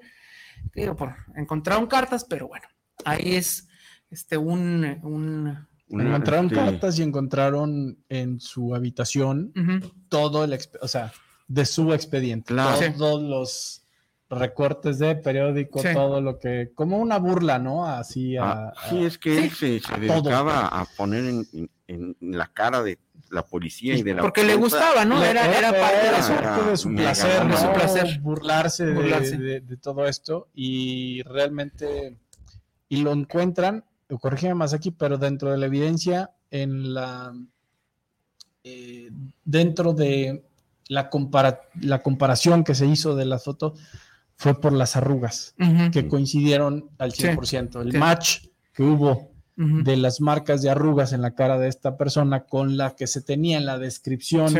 de las pocas que había descripciones a dibujo, porque pues no había, Claro, Sí, sí, sí. sí. re- coincidieron todas, Ajá. o sea, fue una coincidencia al 100%, entonces forma parte del por qué eh, eh, aseguran que falta que vayan a, como dices, le van a rascar, va a ver el que sí, que no, pero sí, bueno. bueno, ya, ya. pues, Una persona que tiene pasado. todo el expediente, que tiene todas estas fotografías y recortes en, en- en- en- en la- en- en su casa, eh, que coincide con toda la descripción de- del dibujo de esta persona y que las arrugas coinciden en un 100%, pues dan por hecho de que este era el asesino del zodiaco. Que Póngase- murió, que murió en el 2018. Sí, ya, lamentablemente no. Entonces, por lo no menos pueden, si en pagar. algún momento eh, le dan caso cerrado como ahora sí este era, pues ya habrá quedado para la historia este famoso Zodiac, Zodiac Killer. Zodiac Killer. Que, pues, bueno, en vida, al menos, nunca lo agarraron. En vida no lo agarraron. No lo agarraron. No, tendrá Se su, se- tendrá su juicio en el más allá. Pues, si, si es que fue. Si es Si que es que fue, a ver, si es, si es que fue, ¿no? Digo, Sí. como digo, ya esto ya se entra al territorio de lo que es la leyenda, ¿no? Digo, como el caso de, de Jack el Destripador y todos estos Así asesinos que iba a que no decir el caso de Cañitas. No, pero no, no. Ah, no. Ese sí ya lo encontraron. Hay que invitarlo. Y No, no. Nunca. Sí, sí, claro. que se arme aquí. Para que destruyan el. Que Claro. destruyan aquí a Cinema Macabro Studio. Ay, no, qué feo. Bueno, ya se nos quedó ese chiste. Ya está. Ahí está. Un gallo se me salió, se me cayó la pizza. Vamos a seguir con música, ¿les parece? A ver. Eh, yo creo que esta canción sí la han oído varias veces. Es- de- de hecho, también está, eh, es de, de un- de una banda de, de heavy metal que pues todo el look and feel es macabro, usan este o usaban en los setentas maquillaje, Ah, eh, un- el bajista pues eh, con toda la alegoría satánica y tienen ellos una canción que se llama Detroit Rock City. Estamos Ujú. hablando de Kiss, de. Kiss, beso en español. Sí. Y bueno, esta canción de Detroit Rock City eh, habla de, de un fan de Kiss que rumbo a uno de los conciertos ahí en la ciudad de Detroit, lamentable- lamentablemente fallece en un, Belleza. en un este, accidente automovilístico. Este, no puede ver a sus este, a su grupo favorito, que dicho sea de paso, cuando yo era niño hace bastante tiempo, este, me daba miedo Kiss. Sí. Si no podía, o no- o no- yo, yo era de este, la Chespirito, el tío Gamboín, este, Odiseo Burbujas, y cuando me ponían eh, el hermano de, de un amigo mío mayor, Kiss, no, salía corriendo. Sí, no, no. Pero ya, ya, ya me gusta. ¿eh? Este, dato este, de la vida de Sergio. Bueno, Detroit Rock City habla de, pues, de este fan que nunca llegó al concierto y digamos que de modo de, de- de un, eh, pues ahora sí, un tributo al fan que no pudo ver el concierto, pues se le hace esta canción, canción. de Detroit Rock City de Kiss, basado en este lamentable suceso automovilístico del fan. También la pueden oír en cualquier plataforma. pues sí. Y quién sabe, porque estos cobran todo. Ah, bueno, eso también. ¿Verdad?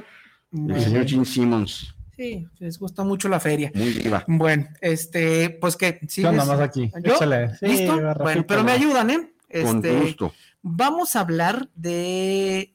Ay, es que, bueno, regresamos a uno de los tabúes más grandes de eh, pues nuestra civilización occidental. Y este es algo que se menciona precisamente, y yo de ahí fue donde supe del caso. Se menciona en eh, El Resplandor, en la película de Kubrick al inicio, eh, que se llama La Expedición Donner. No sé si ya la ubiquen más o menos. Yes. Creo que sí. Este, bueno, esta, la expedición Donner es, está basado, digo, son hechos reales, ¿no? Aquí sí no estamos Sí. inventando nada. Eh, se han hecho películas. Documentado, sí, Ujú. también. Se han hecho películas y también hubo una eh, obra de ficción, nomás que ahorita no recuerdo específicamente cuál fue que se basó en ella. Y bueno, básicamente, eh, pues la expedición Una- Donner Una caravana, ¿no? era una caravana de, de, pues, del Pioneros, antiguo oeste, ¿no? pio- pioneros. pues, que venían del este hacia encontrar un mejor lugar en las California. Californias, A con California. la fiebre del oro, todo esto. California Dreaming. Pues sí, este, pues resulta eh, que se quedaron atorados porque, bueno, tuvieron varios contratiempos. Y bueno, ahorita, pues ya no es, bueno, en aquellos en tiempos no es, no es, en aquellos tiempos no es como ahorita, que bueno, eh, tenemos eh, este, la calefacción, tenemos, este, prendemos el gas, prendemos esto, prendemos el otro. Este, The Hunger, bueno. eh, el caso es que Esa es la película con la que se basó. se quedaron varados, este, y eh, en el invierno, que bueno, los inviernos suelen ser muy crueles eh, en Estados Unidos, digo, en- Es que y sobre todo en se aquellos quedaron entonces, po- por el estado de Nevada ajá, en el invierno. de 1846 a 1847, y bueno, como era un grupo bastante numeroso, pues para sobrevivir hicieron lo mismo que esto, los sobrevivientes de los Andes, ¿no? Que creo que también El avionazo. el avionazo, pues eh, que se empezaron a, eh, De pues, a. Marín de doping, güey. Ah, Sí, Digo, me imagino que los que fallecieron por, por Por frío, frío, pues. pues eh, ahí empezaron a hacer Un sashimi eh, de. unos taquitos. sí, este, claro, sashimi de claro, sí, sí, sí. Entonces, pues, Dicen eh, que la espalda, dicen, ¿qué? Es, es, Está es sabrosa. ¿Es lo bueno? Sí, sí. La molleja. Así es. Ay, ay, ay. Bueno, pues. No No, sé no, si no. quiero probar. No, todavía. yo tampoco. Este, y no sé si quiero que alguien me diga si es cierto o no. Por favor, si saben, dice, no nos dicen, manden ¿no? mensaje. Dicen, Este. pero, eh, pero la película es de Hunger, la que está basada The en Hunger. la expedición Ok. Donner. Bueno, ese sí no ubicaba la película, recuerdo que había uno. Y de hecho también han hecho, este, digo, adaptación de la expedición Donner, ¿no? Sí, ha habido eh, eh, varias adaptaciones en cine. Este, como siempre, este tipo de historias llaman mucho la atención digo, por lo que es. Y sí ha habido este, más, más de una que se llama así, este, la expedición Donner. Lo pueden checar, sí está muy documentado, porque en aquel tiempo, en aquellos entonces, la gente pues, tenía la buena o mala costumbre de escribir todo lo que pasaba, ¿no? Sí. Entonces, pues, diario, Los en diarios, su de, vi- diario. los diarios de viaje. Entonces, pues bueno, eh, no sé cuántas personas se terminaron comiendo. Eran 87, los, los de la caravana terminaron 42. Ah, Entonces, Todo un buffet. medio, sí, medio. No, y luego pues estaba el congelador natural, ¿verdad? La comida Ah, sí. no se echaba a perder. Aguantaba la crítica. no, y luego este, ya una expedición, se quedaron acampando en, pues, en medio de, de- de la montaña.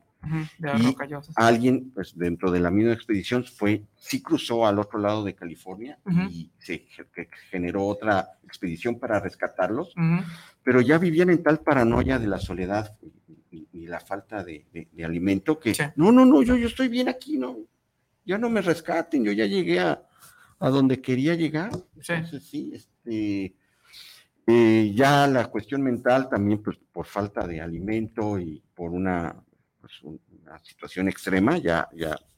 Sí, pues La es que los gente- inviernos duran, que ¿qué te gusta? sí, ¿Cuatro meses? Cuatro meses. Entonces ya en la Entonces, mente, Ya había gente eso que, ya- "No, pues, yo ya no necesito ser rescatado. Aquí yo carnita, ¿no? aquí". ah, en Sí, primavera eso se les va a Claro, echar a perder bien eh, rápido. Así es.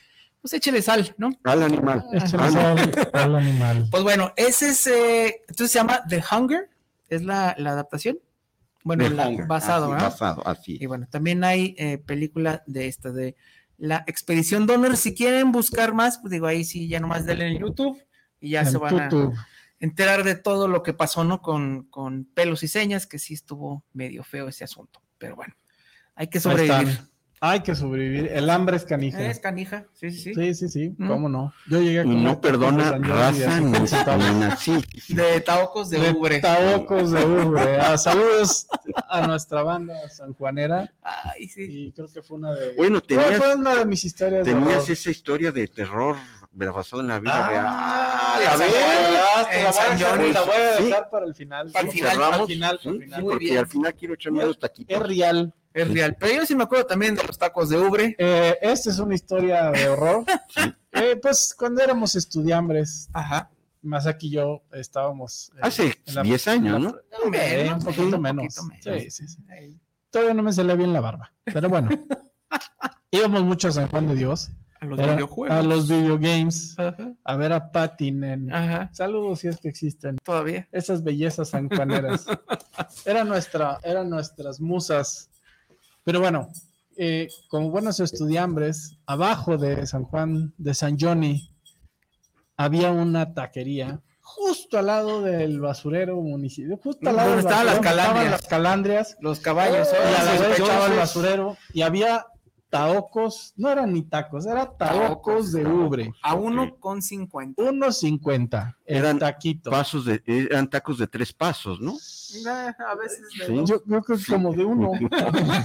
derechito. Sí, sí, sí, no, no, ese sí era con los ojos cerrados y la nariz tapada y lo que te alcanzaras a llenar. Sí, sí, Entonces, sí. Con unos 10 pesitos, Eh, comías comías bien sabroso. bien. Sí. Sí, es que en los noventas se comía con cualquier cosa. Entonces, no, pero aún así estaban baratos para. Para ese entonces, En aquel sí. entonces estaban ya como en 4 o 5 pesos el taco y unos 50 era una, una chulada. una chulada. Bueno, Así que el que, quiere, el que quiere experimentar un suceso paranormal, Y el letrero decía Taoco. taoco de ubre. Claro. Sí, no lo olvidaré. Pero bueno, aquí seguimos vivos. Sí, nos las No, comimos. bueno, no la comimos. Lo que no te mata. Tuvieron este, defensas, tenían anticuerpos. Sí, sí, sí, no, anticuerpos. no, no. Sí. Los sospechosos que estaban los de las calandrias afuera, entonces. Y, y estaban los desechos de todas las carnes y carnicerías que estaban, y ahí estaba el desecho de, del, del basurero de todas las carnes. Y pues nada es coincidencia en esta vida. mm. Claro. Yo me sentí mal un rato, pero yo creo que fue psicosomático. Yo creo que Porque- te sugestionaste. Sí, me sugestioné, la verdad. Yo no creo que viniera de mal, yo creo que es carne No, guayú. no, no, claro, claro, claro. Sí, sí. Sí, sí. Es- era carne Kobe, ¿no? Yo creo. Sí. Sobada. Mínimo, mínimo, Chulada, sí. mínimo. Le ponían Mozart y toda la ¿no? ¿Cómo no? Era, era de El era, limón mata todo.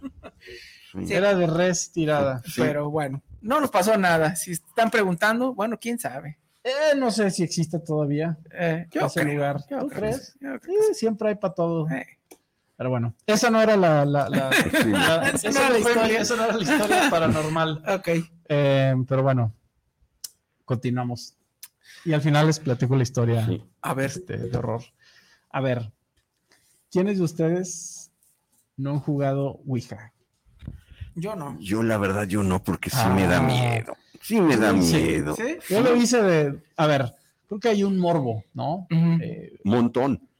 para todos nos llega el morbo de la Ouija, ay, ¿será cierto? ¿No Sí. será cierto? Y no puedo decir que haya sido cierto o no, pero es una experiencia que, que creo que sí sale de nuestro control. mm, Porque al final, no quiero decir que exista o no las invocaciones y que vaya a pasar algo, ¿no? Porque realmente. eh, pero el día que yo lo experimenté, yo lo hice. De hecho, estaba en Mazamitla. Saludos a nuestra gente de Mazamitla. yo tenía una ouija guardada a escondidas de mi mamá. Obviamente, si tu mamá o tu papá te veían que te, tenías algo así, se iba No, pues, Sí, no, a la basura. y el cintarazo, El cintarazo, Uy. el gancho doblado. O dicen que hay que quemarlas, ¿no?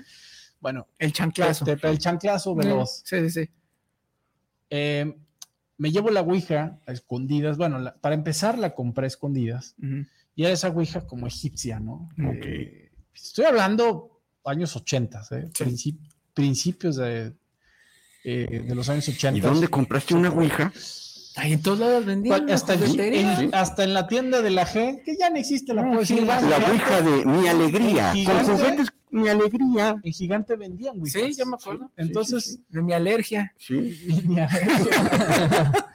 Total, en- a ver, me, me consigo una ouija y me la llevo como, como morbo, ¿no? A un grupo de, de- con un grupo de amigos que en ese momento uno de ellos eh, tenía una casa en medio de, de un fraccionamiento que se llama Los Casos. Y pues nos agarré en la noche, que Es que, la pues, ¿qué- qué puede mal ir sal, no? Eh, A puede ver, mal ir ¿quién sal. quiere- ¿qué quiere jugar? ¿Botella o ouija? Bueno, Era un retiro espiritual. Sí. Era un retiro espiritual, sí, nos íbamos a reencontrar con el Señor de los cielos.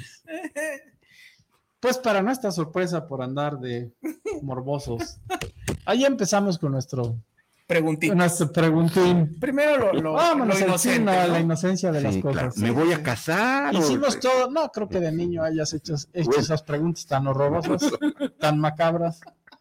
Yo creo que yo sí. Pero no, yo no, a los 10, 11, 11 años no, la- no, no tenía tanto horror en mi cabeza. Ajá. Pero bueno, el punto es que hicimos todo el ritual.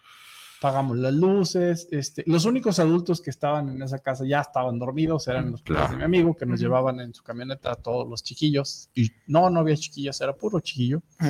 Y nos salimos al bosque a escasos 200 metros dentro de la misma propiedad, en una área que ellos tenían para hacer fogatas. ¿no? Entonces había una piedra. Te estoy hablando que el escenario perfecto, Perfecto, para lo claro. demoníaco. Llevamos una vela, o sea, Negra. no, no una vela, cualquier vela. Aromática. Aromática. Sí, sí, sí, de las que vienen en vasito y que luego te sirven Sí. para, para el chocomil. Sí. Del San Judito. Para el San Juditas, que ya que se acaba, ya ahí te sirves el licuado con sabor a cera. El vaso Dicen que, dicen que las Sí, cubas claro. ahí salen muy buenas. ¿Las qué? Las cubas. Pues total. Igualito. Nos llevamos eh, eh, la vela, hicimos todo nuestro ritual, empezamos, sacamos la Ouija.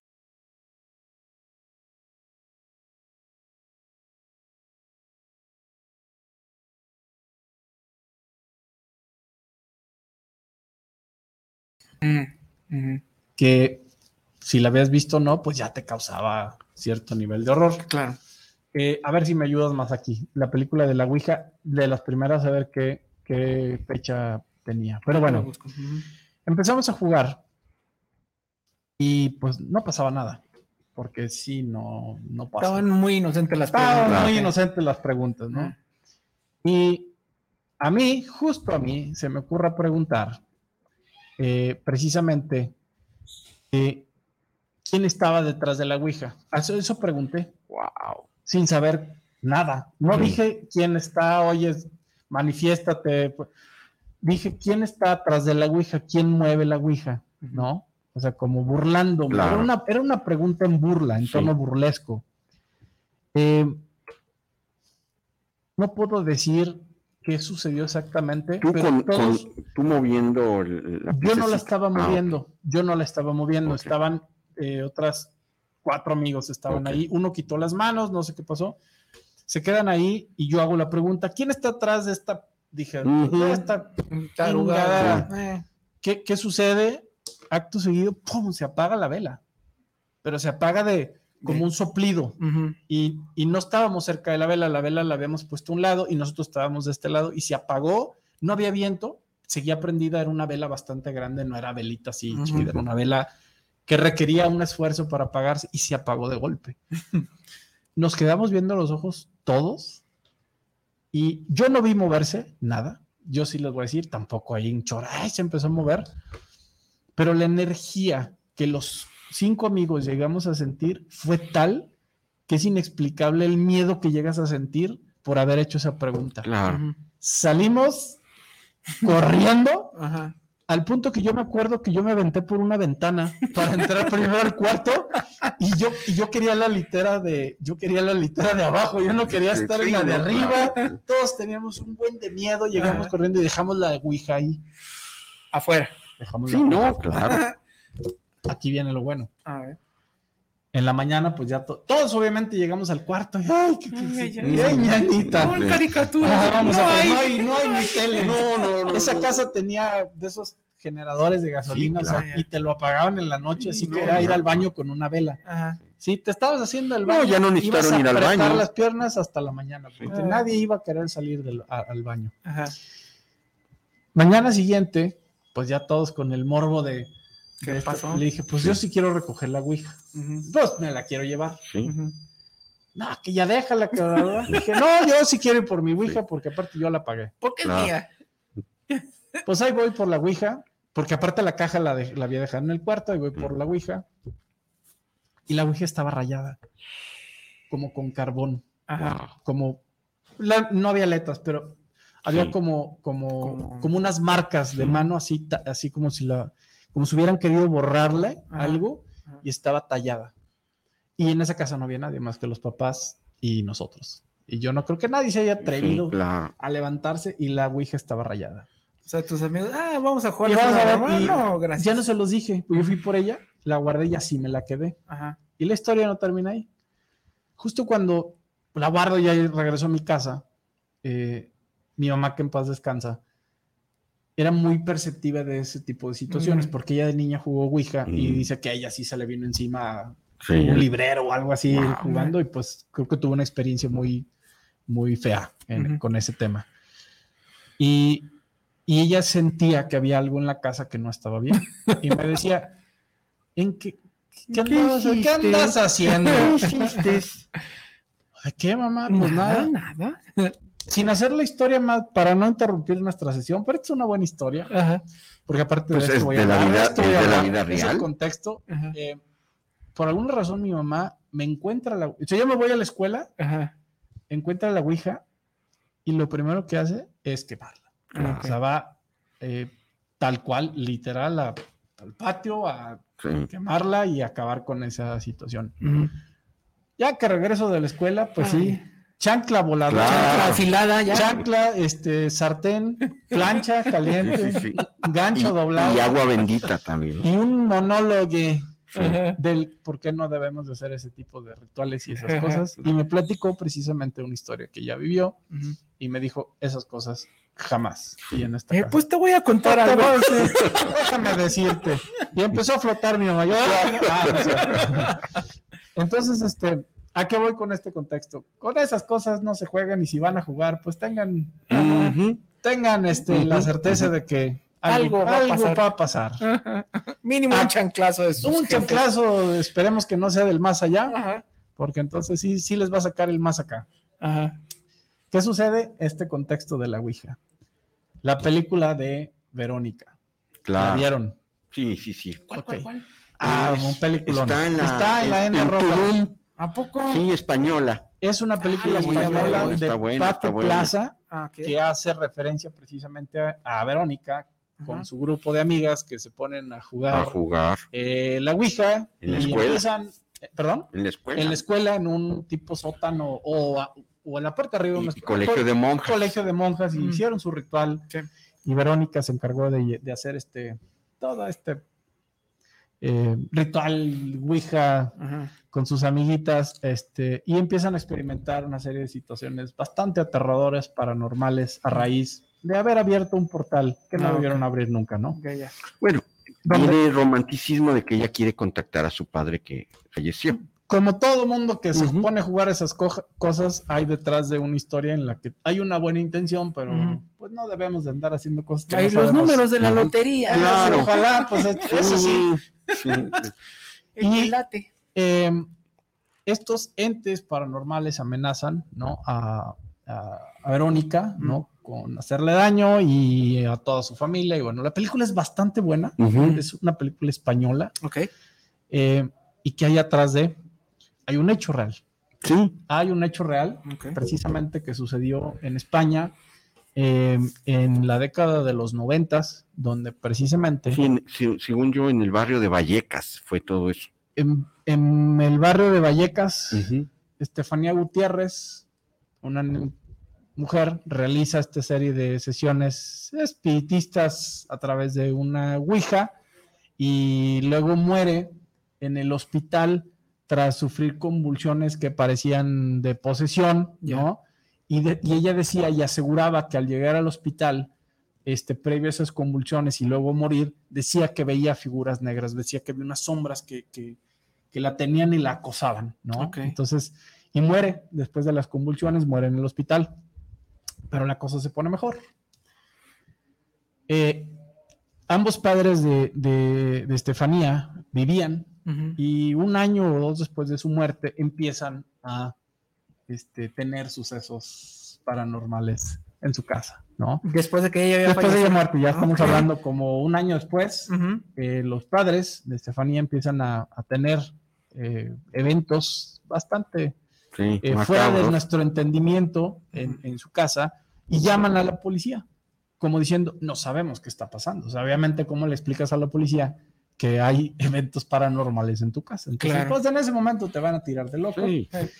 La policía llega, pues, bastante escéptica al lugar de los hechos, a la casa de la familia de, de los padres de Estefanía, y les dicen, esto es real, o sea, te- tengan, créanos. Entonces la policía dice, pues, es a, es a echarle el caber, vamos a quedarnos, pues. Ujú. Se quedan, eh, y sí, la policía es testigo, Ajá. ya no que les contara, eh, la policía es testigo de ruidos bastante fuertes, extraños, eh, ruidos de, de alguna manera, eh, no de voces, pero sí como de algún llamado bastante perturbador que no tenía explicación.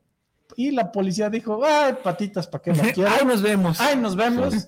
Y la policía cierra el caso en una descripción y en el informe real de la policía termina como un misterio y rareza. O sea, no hay explicación para lo que acabamos de presenciar y pues sí, efectivamente sucedieron esas cosas a través de la película de eh, La Ouija. Verónica. Verónica. Verónica, sí, es muy buena, recomendadísima. Así que pues aguas Garantía con andar jugando con cosas que no Y- sepan. Y, y por supuesto, súper pancito para el susto, porque sí está buena. No, pues sí. Y creo que hay mucha gente que tiene historias de, de andar jugando con esas cosas. No Sí. creo que yo seré el único. Más Pero así una. que si tienen ganas de experimentar una buena película que está relacionada con la Ouija, vean Verónica. En el Sí, porque hay, hay muchísimas, ¿eh? Ya me puse a Hay ver. varias. Hay un Pero había una que se llamaba la Ouija. Ah, y sí. creo que sí es por Sí, ahí pues de hay la una- década de los 70. Hay una del 2014, otra del 2016. No, no, ha, una habido, más viejita, ha habido un montón. casi como yo. Ok. Entonces, Así este, que bueno, ahí está. pues ahí está. Pues ustedes saben, ¿no? Ya, este, si le quieren entrar a eso, Éntrale, sin pues, miedo. sin miedo, pero ahí nos cuentan. Sin miedo al Nomás con, con, con mucha precaución, porque, pues bueno, ya quién sabe qué pase, ¿no? Digo, ya es- No anden abriendo río- puertas que luego no sepan cómo cerrarlas. cuando el río suena es que agua lleva y todo eso. A ver, eh, Gaby Díaz, saludos, qué miedo la Ouija y qué Gaby. experiencia te dejó. Pues ya no querer jugar, ¿verdad? Eh, nunca, nunca querer saber, nunca, nunca quise volver a ir a Ya, Gigante. No, ya. Solamente un día quise regresar a Gigante porque se me había perdido la espada de Luke ¿Del augurio? Skywalker. Ah, ok. Ah, ya. De esa época la marca era Lili Ledi Ledi. y yo quería robársela a un Skywalker Sí. que estaba cerrado, Claro. pero venía ese trauma de acercarme al área de los juegos de mesa y recordaba la No. no, ya no quiero, ay que se quede sin espada. Así que sí me marcó Gaby. Sí, pues sí. Y luego, pues los chanclazos, ¿no? Y luego la chancla voladora. La chancla. Esa se queda, la marca de caleta se queda marcada en mí. Silvia Esparza, saludos a Cinema Macabre, saludos, Saludos. para don Sergio, a Gracias. ¿A dónde? Te saluda el Muelas. también. Saludos y guarden al Muelas, que Ay, no se vaya a asustar con aquí los está, temas. aquí está, aquí Pobre del Muelitas. el El Muelas. chimuelas. Ana Cervantes, saludos nada más. Ah, no. On, it. Vertigia Milagros desde Lima, Perú. Ah, hasta allá. Ándale. Gracias por oírnos, de- escucharnos, de vernos. Perú. Debe de haber, debe de haber Sí, bastantes debe de haber historias. ahí leyendas. La del Tanta avión. leyenda, el avión. La Pues del avión. tienes una. Ahí está una. Y Ahí esta está ya de hicieron un chorro de, películas. ¿Y cuántas historias no debe de haber por ser una zona con una congregación de historia? Este, Mucha historia. míticos de energía, Ajá. que pues yo creo que por ahí algún peruano debería de, de, Que- de- de narrarnos alguna historia. Cuéntenos una historia Mándenos una historia. De la vida del real. folclor, ¿no? Sí. De- del folclore, de las leyendas peruano. urbanas peruanas. Así Sí. que, pues, saludos hasta porque Perú. sí, desconocemos. Un saludo a Perú. Este, y pues sí, también hay historias, digo, al menos esta, la Hombre, de en todos lados sobrevivientes, debe de haber. Ahí tenemos una, la de una muy que conocida. hicieron como dos o tres películas, que también fue, creo que eran futbolistas, ¿no? Eran jugadores de rugby. Equipo de de rugby. De rugby. se quedaron Sí. ahí atorados. Y, Sí, también. y atoradísimos. Ok. Este, a ver, Fabiola Gutiérrez, saludos. Fabiola. Tenebrosos. Gracias. Eh, hablen de leyendas urbanas, saludos. Va- de hecho, Pues, va a estar dentro de nuestros programas de lo siguiente. mm, Va a haber bastantes leyendas urbanas y hay muchas mexicanas Claro. bastante buenas. De hecho, creo que hablé en el primer programa, inicié con una leyenda urbana. Sí, Este- Si me invitan, yo pongo unas leyendas de mi estado na- natal, que es Veracruz. Ah, po- Veracruz. Muy Sí. bien. No, pues Que sí, hablaremos próximamente de leyendas urbanas. eh, me gustaría que habláramos muchas de México, Sí. Sí, que hay mucho material hay. de hablar, buen horror de cosas. Y vamos a invitar a Cañitas. A... No, no, otra vez, otra vez, otra vez. Ya le están sumando los oídos y no son espíritus. Este, y bueno, yo creo que las siguientes dos semanas, como ya se aproxima el Halloween, el Halloween, este, pues vamos a hablar de monstruos, ¿no? Sí, viene, viene. Bueno, el, te- tú planteaste los iconos, ¿no? el programa, sí, el sábado 30 de octubre. Hablar de nuestros queridísimos monstruos. monstruos icónicos que inclusive pues es parte representativa de la imagen de Halloween. Ujú. Eh, hablarles qué significa la calabaza, Sí. porque está así. Y pues, El ¿cuántos monstruos? Samhain, ¿Mandé? el Samhain, el Día de Todos los El Santos. Samhain. Chulada, ¿no? Sí, sí, sí, creo Ay, que va a haber bonito. ese programa, no se lo pueden perder, creo que va a ser nuestro programa eh, más macabro del que tendremos, porque al final, pues, parte representativa de todas estas historias, pues, ¿por qué no en Halloween? Halloween. Y nos va a dar un sábado más, ¿no? Anterior, digo, independiente a ver mi calendario. No, Sí. tendremos dos sábados más, Dos sábados el- más. antes de- de- de- del día 30. Ujú.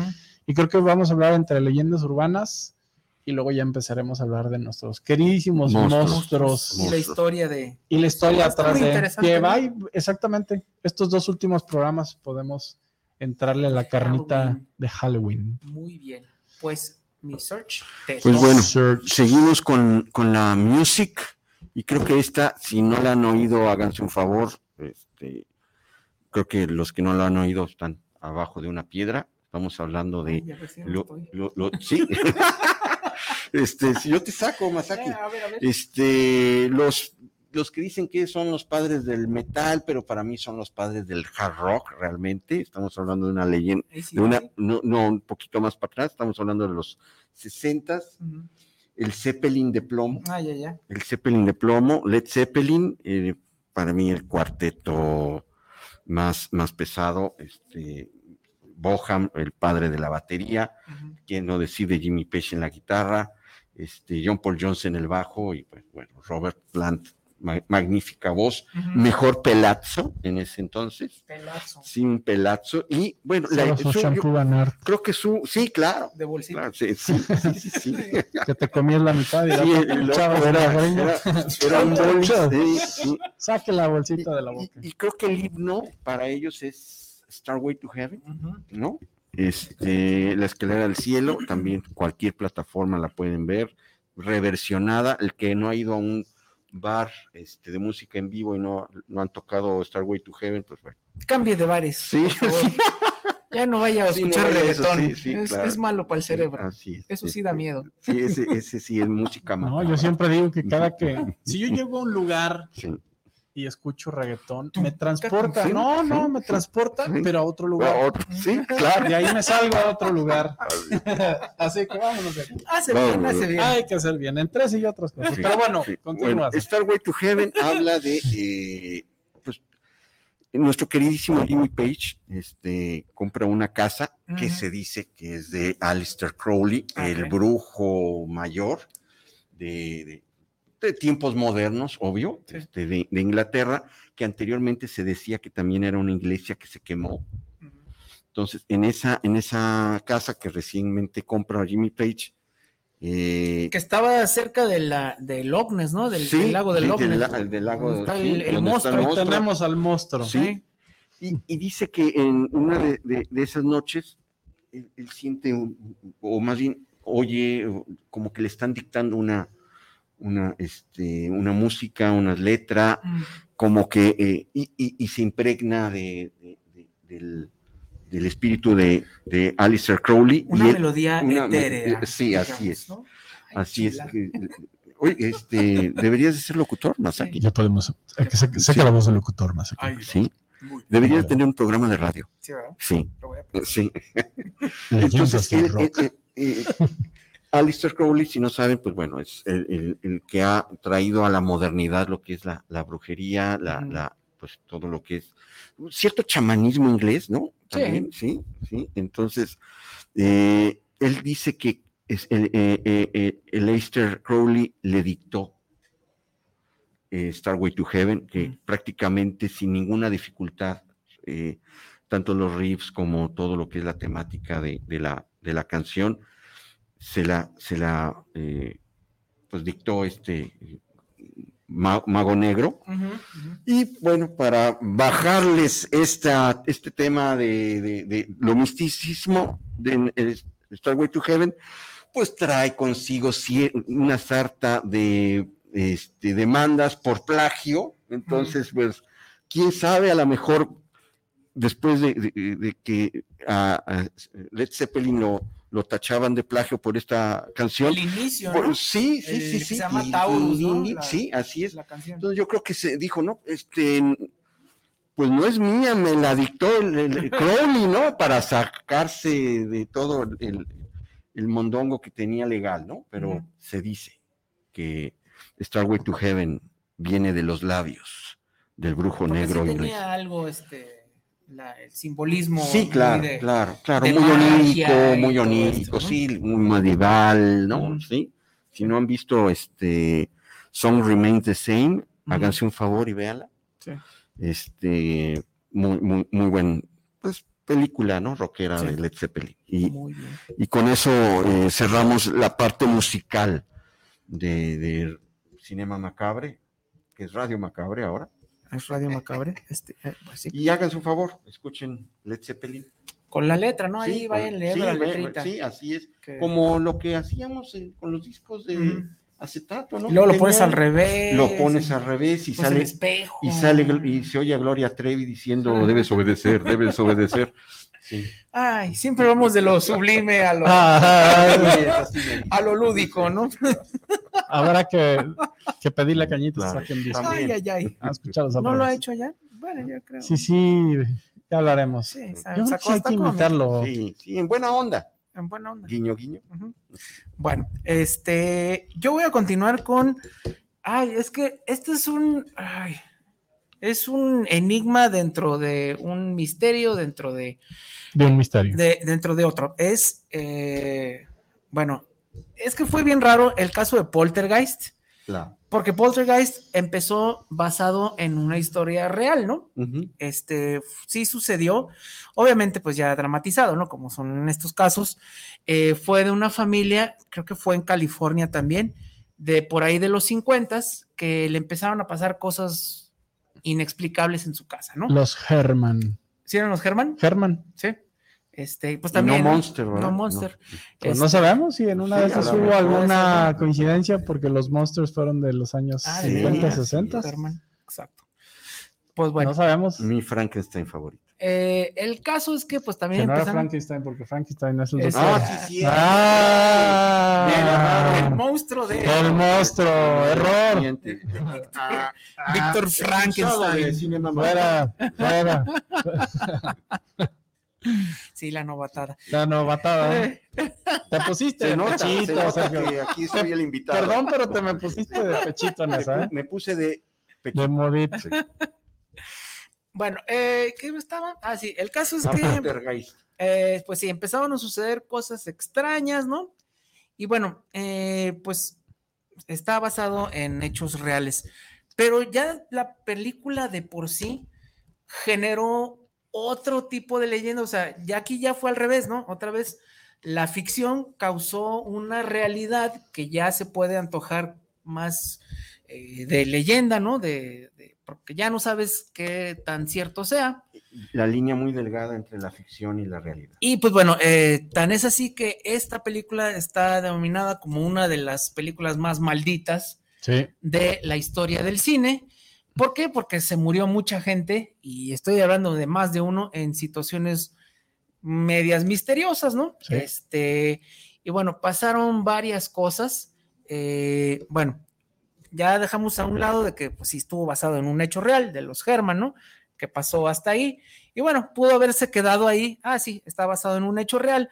Pero bueno, la película, este, según cuenta la historia, la leyenda de Hollywood, este, pues eh, contrataron eh, personas que por ahorrarse unos centavos consiguieron cuerpos, ¿no? En lugar de unas calaveritas de plástico como las de Doña la, la bruja del Doña 71, este, ¿no? Consiguieron este cadáveres y pues la escena esta de al final, para los que no la han visto, Spoilers. pues sí, ya tiene Ya 40 pasaron años, ¿no? La sí. película. ¿Cuántos años, no? Sí. Este, al final, este, ya en el tercer acto, pues eh, ahí estaban haciendo una alberca, una, una excavación para una alberca, y pues está lloviendo muy fuerte, la, la madre cae ahí y pues salen un montonal de cuerpos, ¿no? Que era lo que decían, se suponía que todo el brete del asunto era que eh, habían construido esta nueva, ¿cómo se llama? Este nuevo fraccionamiento. eh, ojo a los que hacen fraccionamientos nuevos en esta ciudad, Y que Rásquenle antes y que- se inundan. Ajá, y que se inundan. Bueno, ya no nos vamos a meter en política. Este, el caso es que había eh, un cementerio, ¿no? Y nomás movieron las lápidas, pero dejaron ahí el cuerperío. Y pues bueno, eso eh, era la razón por la que se estaban dando estos fenómenos, ¿no? Tan, tan peculiares. El caso es que, bueno, aquí ya la película generó otra leyenda, porque, bueno, eh, decían que eran cuerpos de a de veras, eh, traían cadáveres de la India porque salía más barato que comprar este, pues, monos Sí, de plástico, que la- comprar almuelas. Que Almuela, sí. Este, Él hizo casting, pero lo rechazaron. y pues bueno, de ahí ya empezaron un chorro de cosas. La actriz que era la hermana mayor de, de la niña güerita, este, ni siquiera alcanzó a llegar a ver la película porque la mató el novio este, de manera muy violenta. O sea, creo que la película se acababa de estrenar y ella apenas la iba a ir a ver y no sé qué hubo un problema ahí con el novio. El novio la mata, o sea, la asesina y esa fue la primera. Luego, pues la niña también fallece al hacer Sí. la tercera película, ni siquiera eh, eh, terminó de No filmar la tercera. Ajá. Este, también este señor que sale hasta la tercera, que es, que era como la representación del demonio, pues también fallece. Este, total que empezaron a caer como moscas, este, y bueno, es muy curioso cómo algo basado en este, un hecho real, este, Genera- formó, generó su- genera una película. su propia leyenda, ¿no? un- un- un- una misma leyenda. Entonces, este, también, obviamente, este tipo de casos sí son como que los que más se antojan para que sean basados en hechos reales, ¿no? Pero bueno. De hecho, se calcula que la lista de hechos o de sucesos extraños entre accidentes, asesinatos, muertes, fueron más de 70. De puro De, podcast. de puro post. Ándale. Así que cerca de 70 no es casualidad. Sí. Pues para que vean que a veces no hay que andar abriendo portales que no tenemos que abrir. Que ojo, digo, ya hablamos del Ajá. exorcista, Sí. pero en el set Sí. como tal También. hubo, hubo casos, eh, hubo muertes, hubo accidentados. Sí. eh, pasó en la película de The Omen. También de Omen. No hemos hablado de ella porque va a estar en otro programa. Sí. Eh, todo este tipo de películas atrás de, yo creo que hay una carga muy fuerte. O sea, definitivamente Claro. el hecho de tú poner en, en pantalla grande, tú, tú filmar eh, Con esa intención. ¿no? con Este ese y- y pongamos en contexto el imán de este tipo de sucesos, entes paranormales o como lo quieran llamar, eh, es precisamente la radiofrecuencia, es la imagen, es la cámara. Ujú. Eh, nosotros a veces a simple vista no podemos hacerlo, pero el, tú filmarlo eh, precisamente los equipos que tienen estos investigadores, Sí. eh, como esos tipos contadores Geiger, ¿no? Así Sí. del ruido, está basado en la radiofrecuencia. Entonces tú imagínate un set donde estás hablando de demonios, donde estás hablando de Sí, situaciones claro. espiritistas, donde estás invocando, donde, ay, y todavía pones, les pones al alcance de la mano los juguetes a los niños, Eh, pues yo creo que pueden suceder muchas cosas. Sí. Y ya no es coincidencia, o sea. ¿cómo podemos, eh, cuál, cuál sería el veredicto después de todos estos sucesos atrás de estas películas, que todas y cada una de ellas tienen que ver con invocaciones, con alteraciones, con sucesos paranormales, con demonios, y que, Exorcismos, exorcismos, y que a todos y cada uno de ellos les pasan cosas que superan la, La ficción, ficción. Sí. ¿no? O Sí. sea, ya no son leyendas urbanas, pasaron en todas y cada una de esas películas. Y me recuerda a Tres hombres y un bebé, que, Ah, sí, sí, aparece el niño, ¿no? Ajá. La famosa Sí, escena, ¿no? La cortina, sí, el, con el niño. y- Sí. que- Y explícate esa. Ah, ver, eso yo sí los puedo explicar. sí, a ver, Este, Venga, ahí les a va. ver Masaki nos explica. Ahí les la va. explicación del niño en el, El baño. niño. Sí se acuerdan, la- bueno, a los Sí, la que escena. eh, de tres hombres y un bebé, ¿no? Sí. Que este, con- los Leonard Nimoy, Con- el señor Spock es el que dirige esa, esa Spock, película. Sí. Este, y bueno, la escena en cuestión es eh, que llega la mamá de Ted Danson, que Ted Danson es el papá de la niña, ¿no? Sí. Que le dejan ahí aventada, es el papá de la niña y llega y es cuando conoce a la niña y se mete al departamento y hay como unas este, cortinas, y se ve que está ahí un niño, ¿no? Este, y al final, bueno, al principio nadie se dio cuenta hasta que empezó la fiebre del VHS. Claro. Este, fue cuando la gente Porque empezó. ni en, en la edición No. se salió. O sea, salió. no, no lo No, veías, no, o sea, no lo se ves en el cuenta. cine, Sí, no te das claro. cuenta, ¿no? Pero ya en el VHS, pues que uno se pone ahí a picarle a ver qué pasó, regrésale, fue cuando la gente empezó a ver.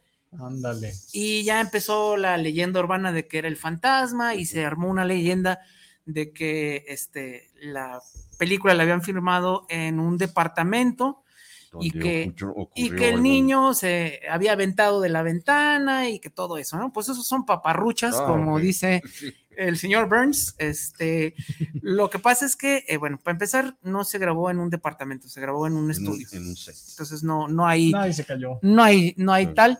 Y bueno, lo que pasa es que la película, como en casi todas, tiene escenas que están cortadas. Sí. Entonces, no sé si se acuerdan, el personaje de Ted Danson era un actor. Sí. Era, uno era, creo que arquitecto. Venido a menos, a menos, ¿no? Ajá, era un actor.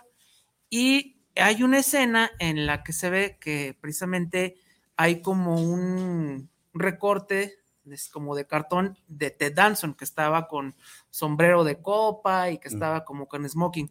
Sí sale, este, esa, esa imagen sale en la película, pues. Pero hay una escena que se eliminó donde quitaban ese recorte y lo ponían en la ventana.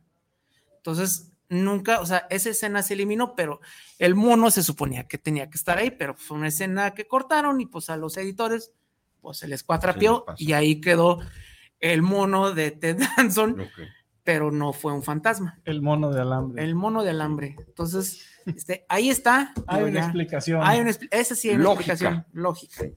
Pero pues bueno, si eh, quieren checarlo, pues ahí está, este, ya está documentado que ahí sí hay escenas, escenas extras donde se ve este, pues el recorte de El Ted recorte Danson. ¿no? de- Y ahí lo dejaron y pues ya. La imaginación luego Vuela. nos juega. Nos, Chueco. nos juega choco, Sí. hace unos Sí, truquitos muy buenos.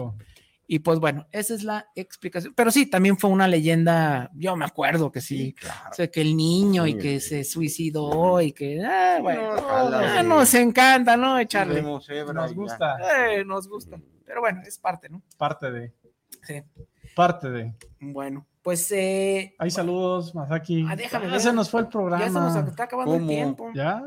¿Ya? No, no hay saludos eh, ahorita Bueno, Un saludo. un saludo de muelas a quien quiera. del Muelas. Un saludo a todo el auditorio macabre. Muy bien. Hola, a todos, macabres. a todos nuestros ya 70 mil. Vámonos. Ya ya- llegamos. ya andamos ahí, Ya, ya. andamos en la cifra de los 70 mil. Una cifra que macabrona. que es una buena más. cifra macabra. Siete veces siete que sea. 7-7. Sí. A ver, Será- pues todavía nos queda tiempo porque tenemos que hablar de nuestro patrocinador. Entonces hay que, nuestro patrocinador. hay que guardarle tiempo, pero no sé si quieran echarse una última más, la última y nos vamos, como dicen. Pues yo, yo, yo acabo de decir, ¿no? yo de- traigo de Star una. Wars- de- de Star Wars. La quise, a ver, la iba a sacar hoy. Tiene que ver con brujas, así que me la voy a guardar Ok, este, para el día que hablemos precisamente de, de- de brujas. ok. Pero mejor prefiero regresar a una historia eh, personal que me pasó otra vez En San Juan. En San Juan de Dios para que no se nos, para que no se nos olvide esto. Que Un saludo, ya- San Juan, un saludo de nuevo a nuestra comunidad sanjonera que nos Que escuchan. nos ya, sacó de muchos sé. apuros. que nos, que nos sacó de los apuros de los videojuegos y muchas cosas más. Exacto. El apestoso. Ay, Sí. ay, sí. Un día yendo a San Juan en esta fiebre que yo tenía, este, quiero decir, adictiva a los videojuegos que la sigo teniendo. Eh, cambié un juego muy malo, pero muy, muy malo. En esa época, el de Casper. creí que ibas a decir el de E E.T. No, no, no. Bueno, eso fue ya mucho, muchos años antes. Pero bueno, cambié un juego que se llamaba Casper. Y en, llegando a mi casa, lo juego y digo, qué porquería. Y me regreso a San Juan de Dios ya tarde. O sea, O sea, realmente. estabas No, enminado. de- Me no, ya acaban había de mu- ver la cara. mucho coraje mí. Entonces, pues ahí voy de regreso. Eh, me estaciono lejos porque ya veía como que no estaban las cosas cerradas. Ya van a cerrar. Ya está. Entro y entro por las partes de abajo donde está los re- pues, las carnicerías, Claro. ¿sabes? todo eso, pero ya estaba. Prácticamente yo creo que entré por la única puerta cerrada, la, única puerta abierta, y no me doy cuenta. Empiezo a subir escaleras, empiezo, empiezo, empiezo, y ya que llego a los pasillos de la parte donde estaban Los todo, videojuegos. estaba prácticamente Cerrado. todo cerrado. No había nadie. y pues ahí voy, dije, no pierdo nada, ya estoy aquí y voy. Y ya empecé como a caminar un poquito Sí. más, des- más rapidito. Más rapidito.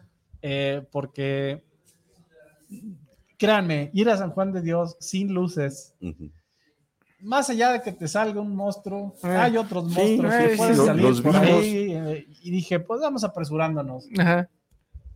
Pues más, más tarde que temprano, más temprano que tarde, me empiezo a perder en San Juan de Dios. Yo Ya. conocía perfecto San Juan de Dios. O sea, era un, una cosa de todos los días, de cada semana.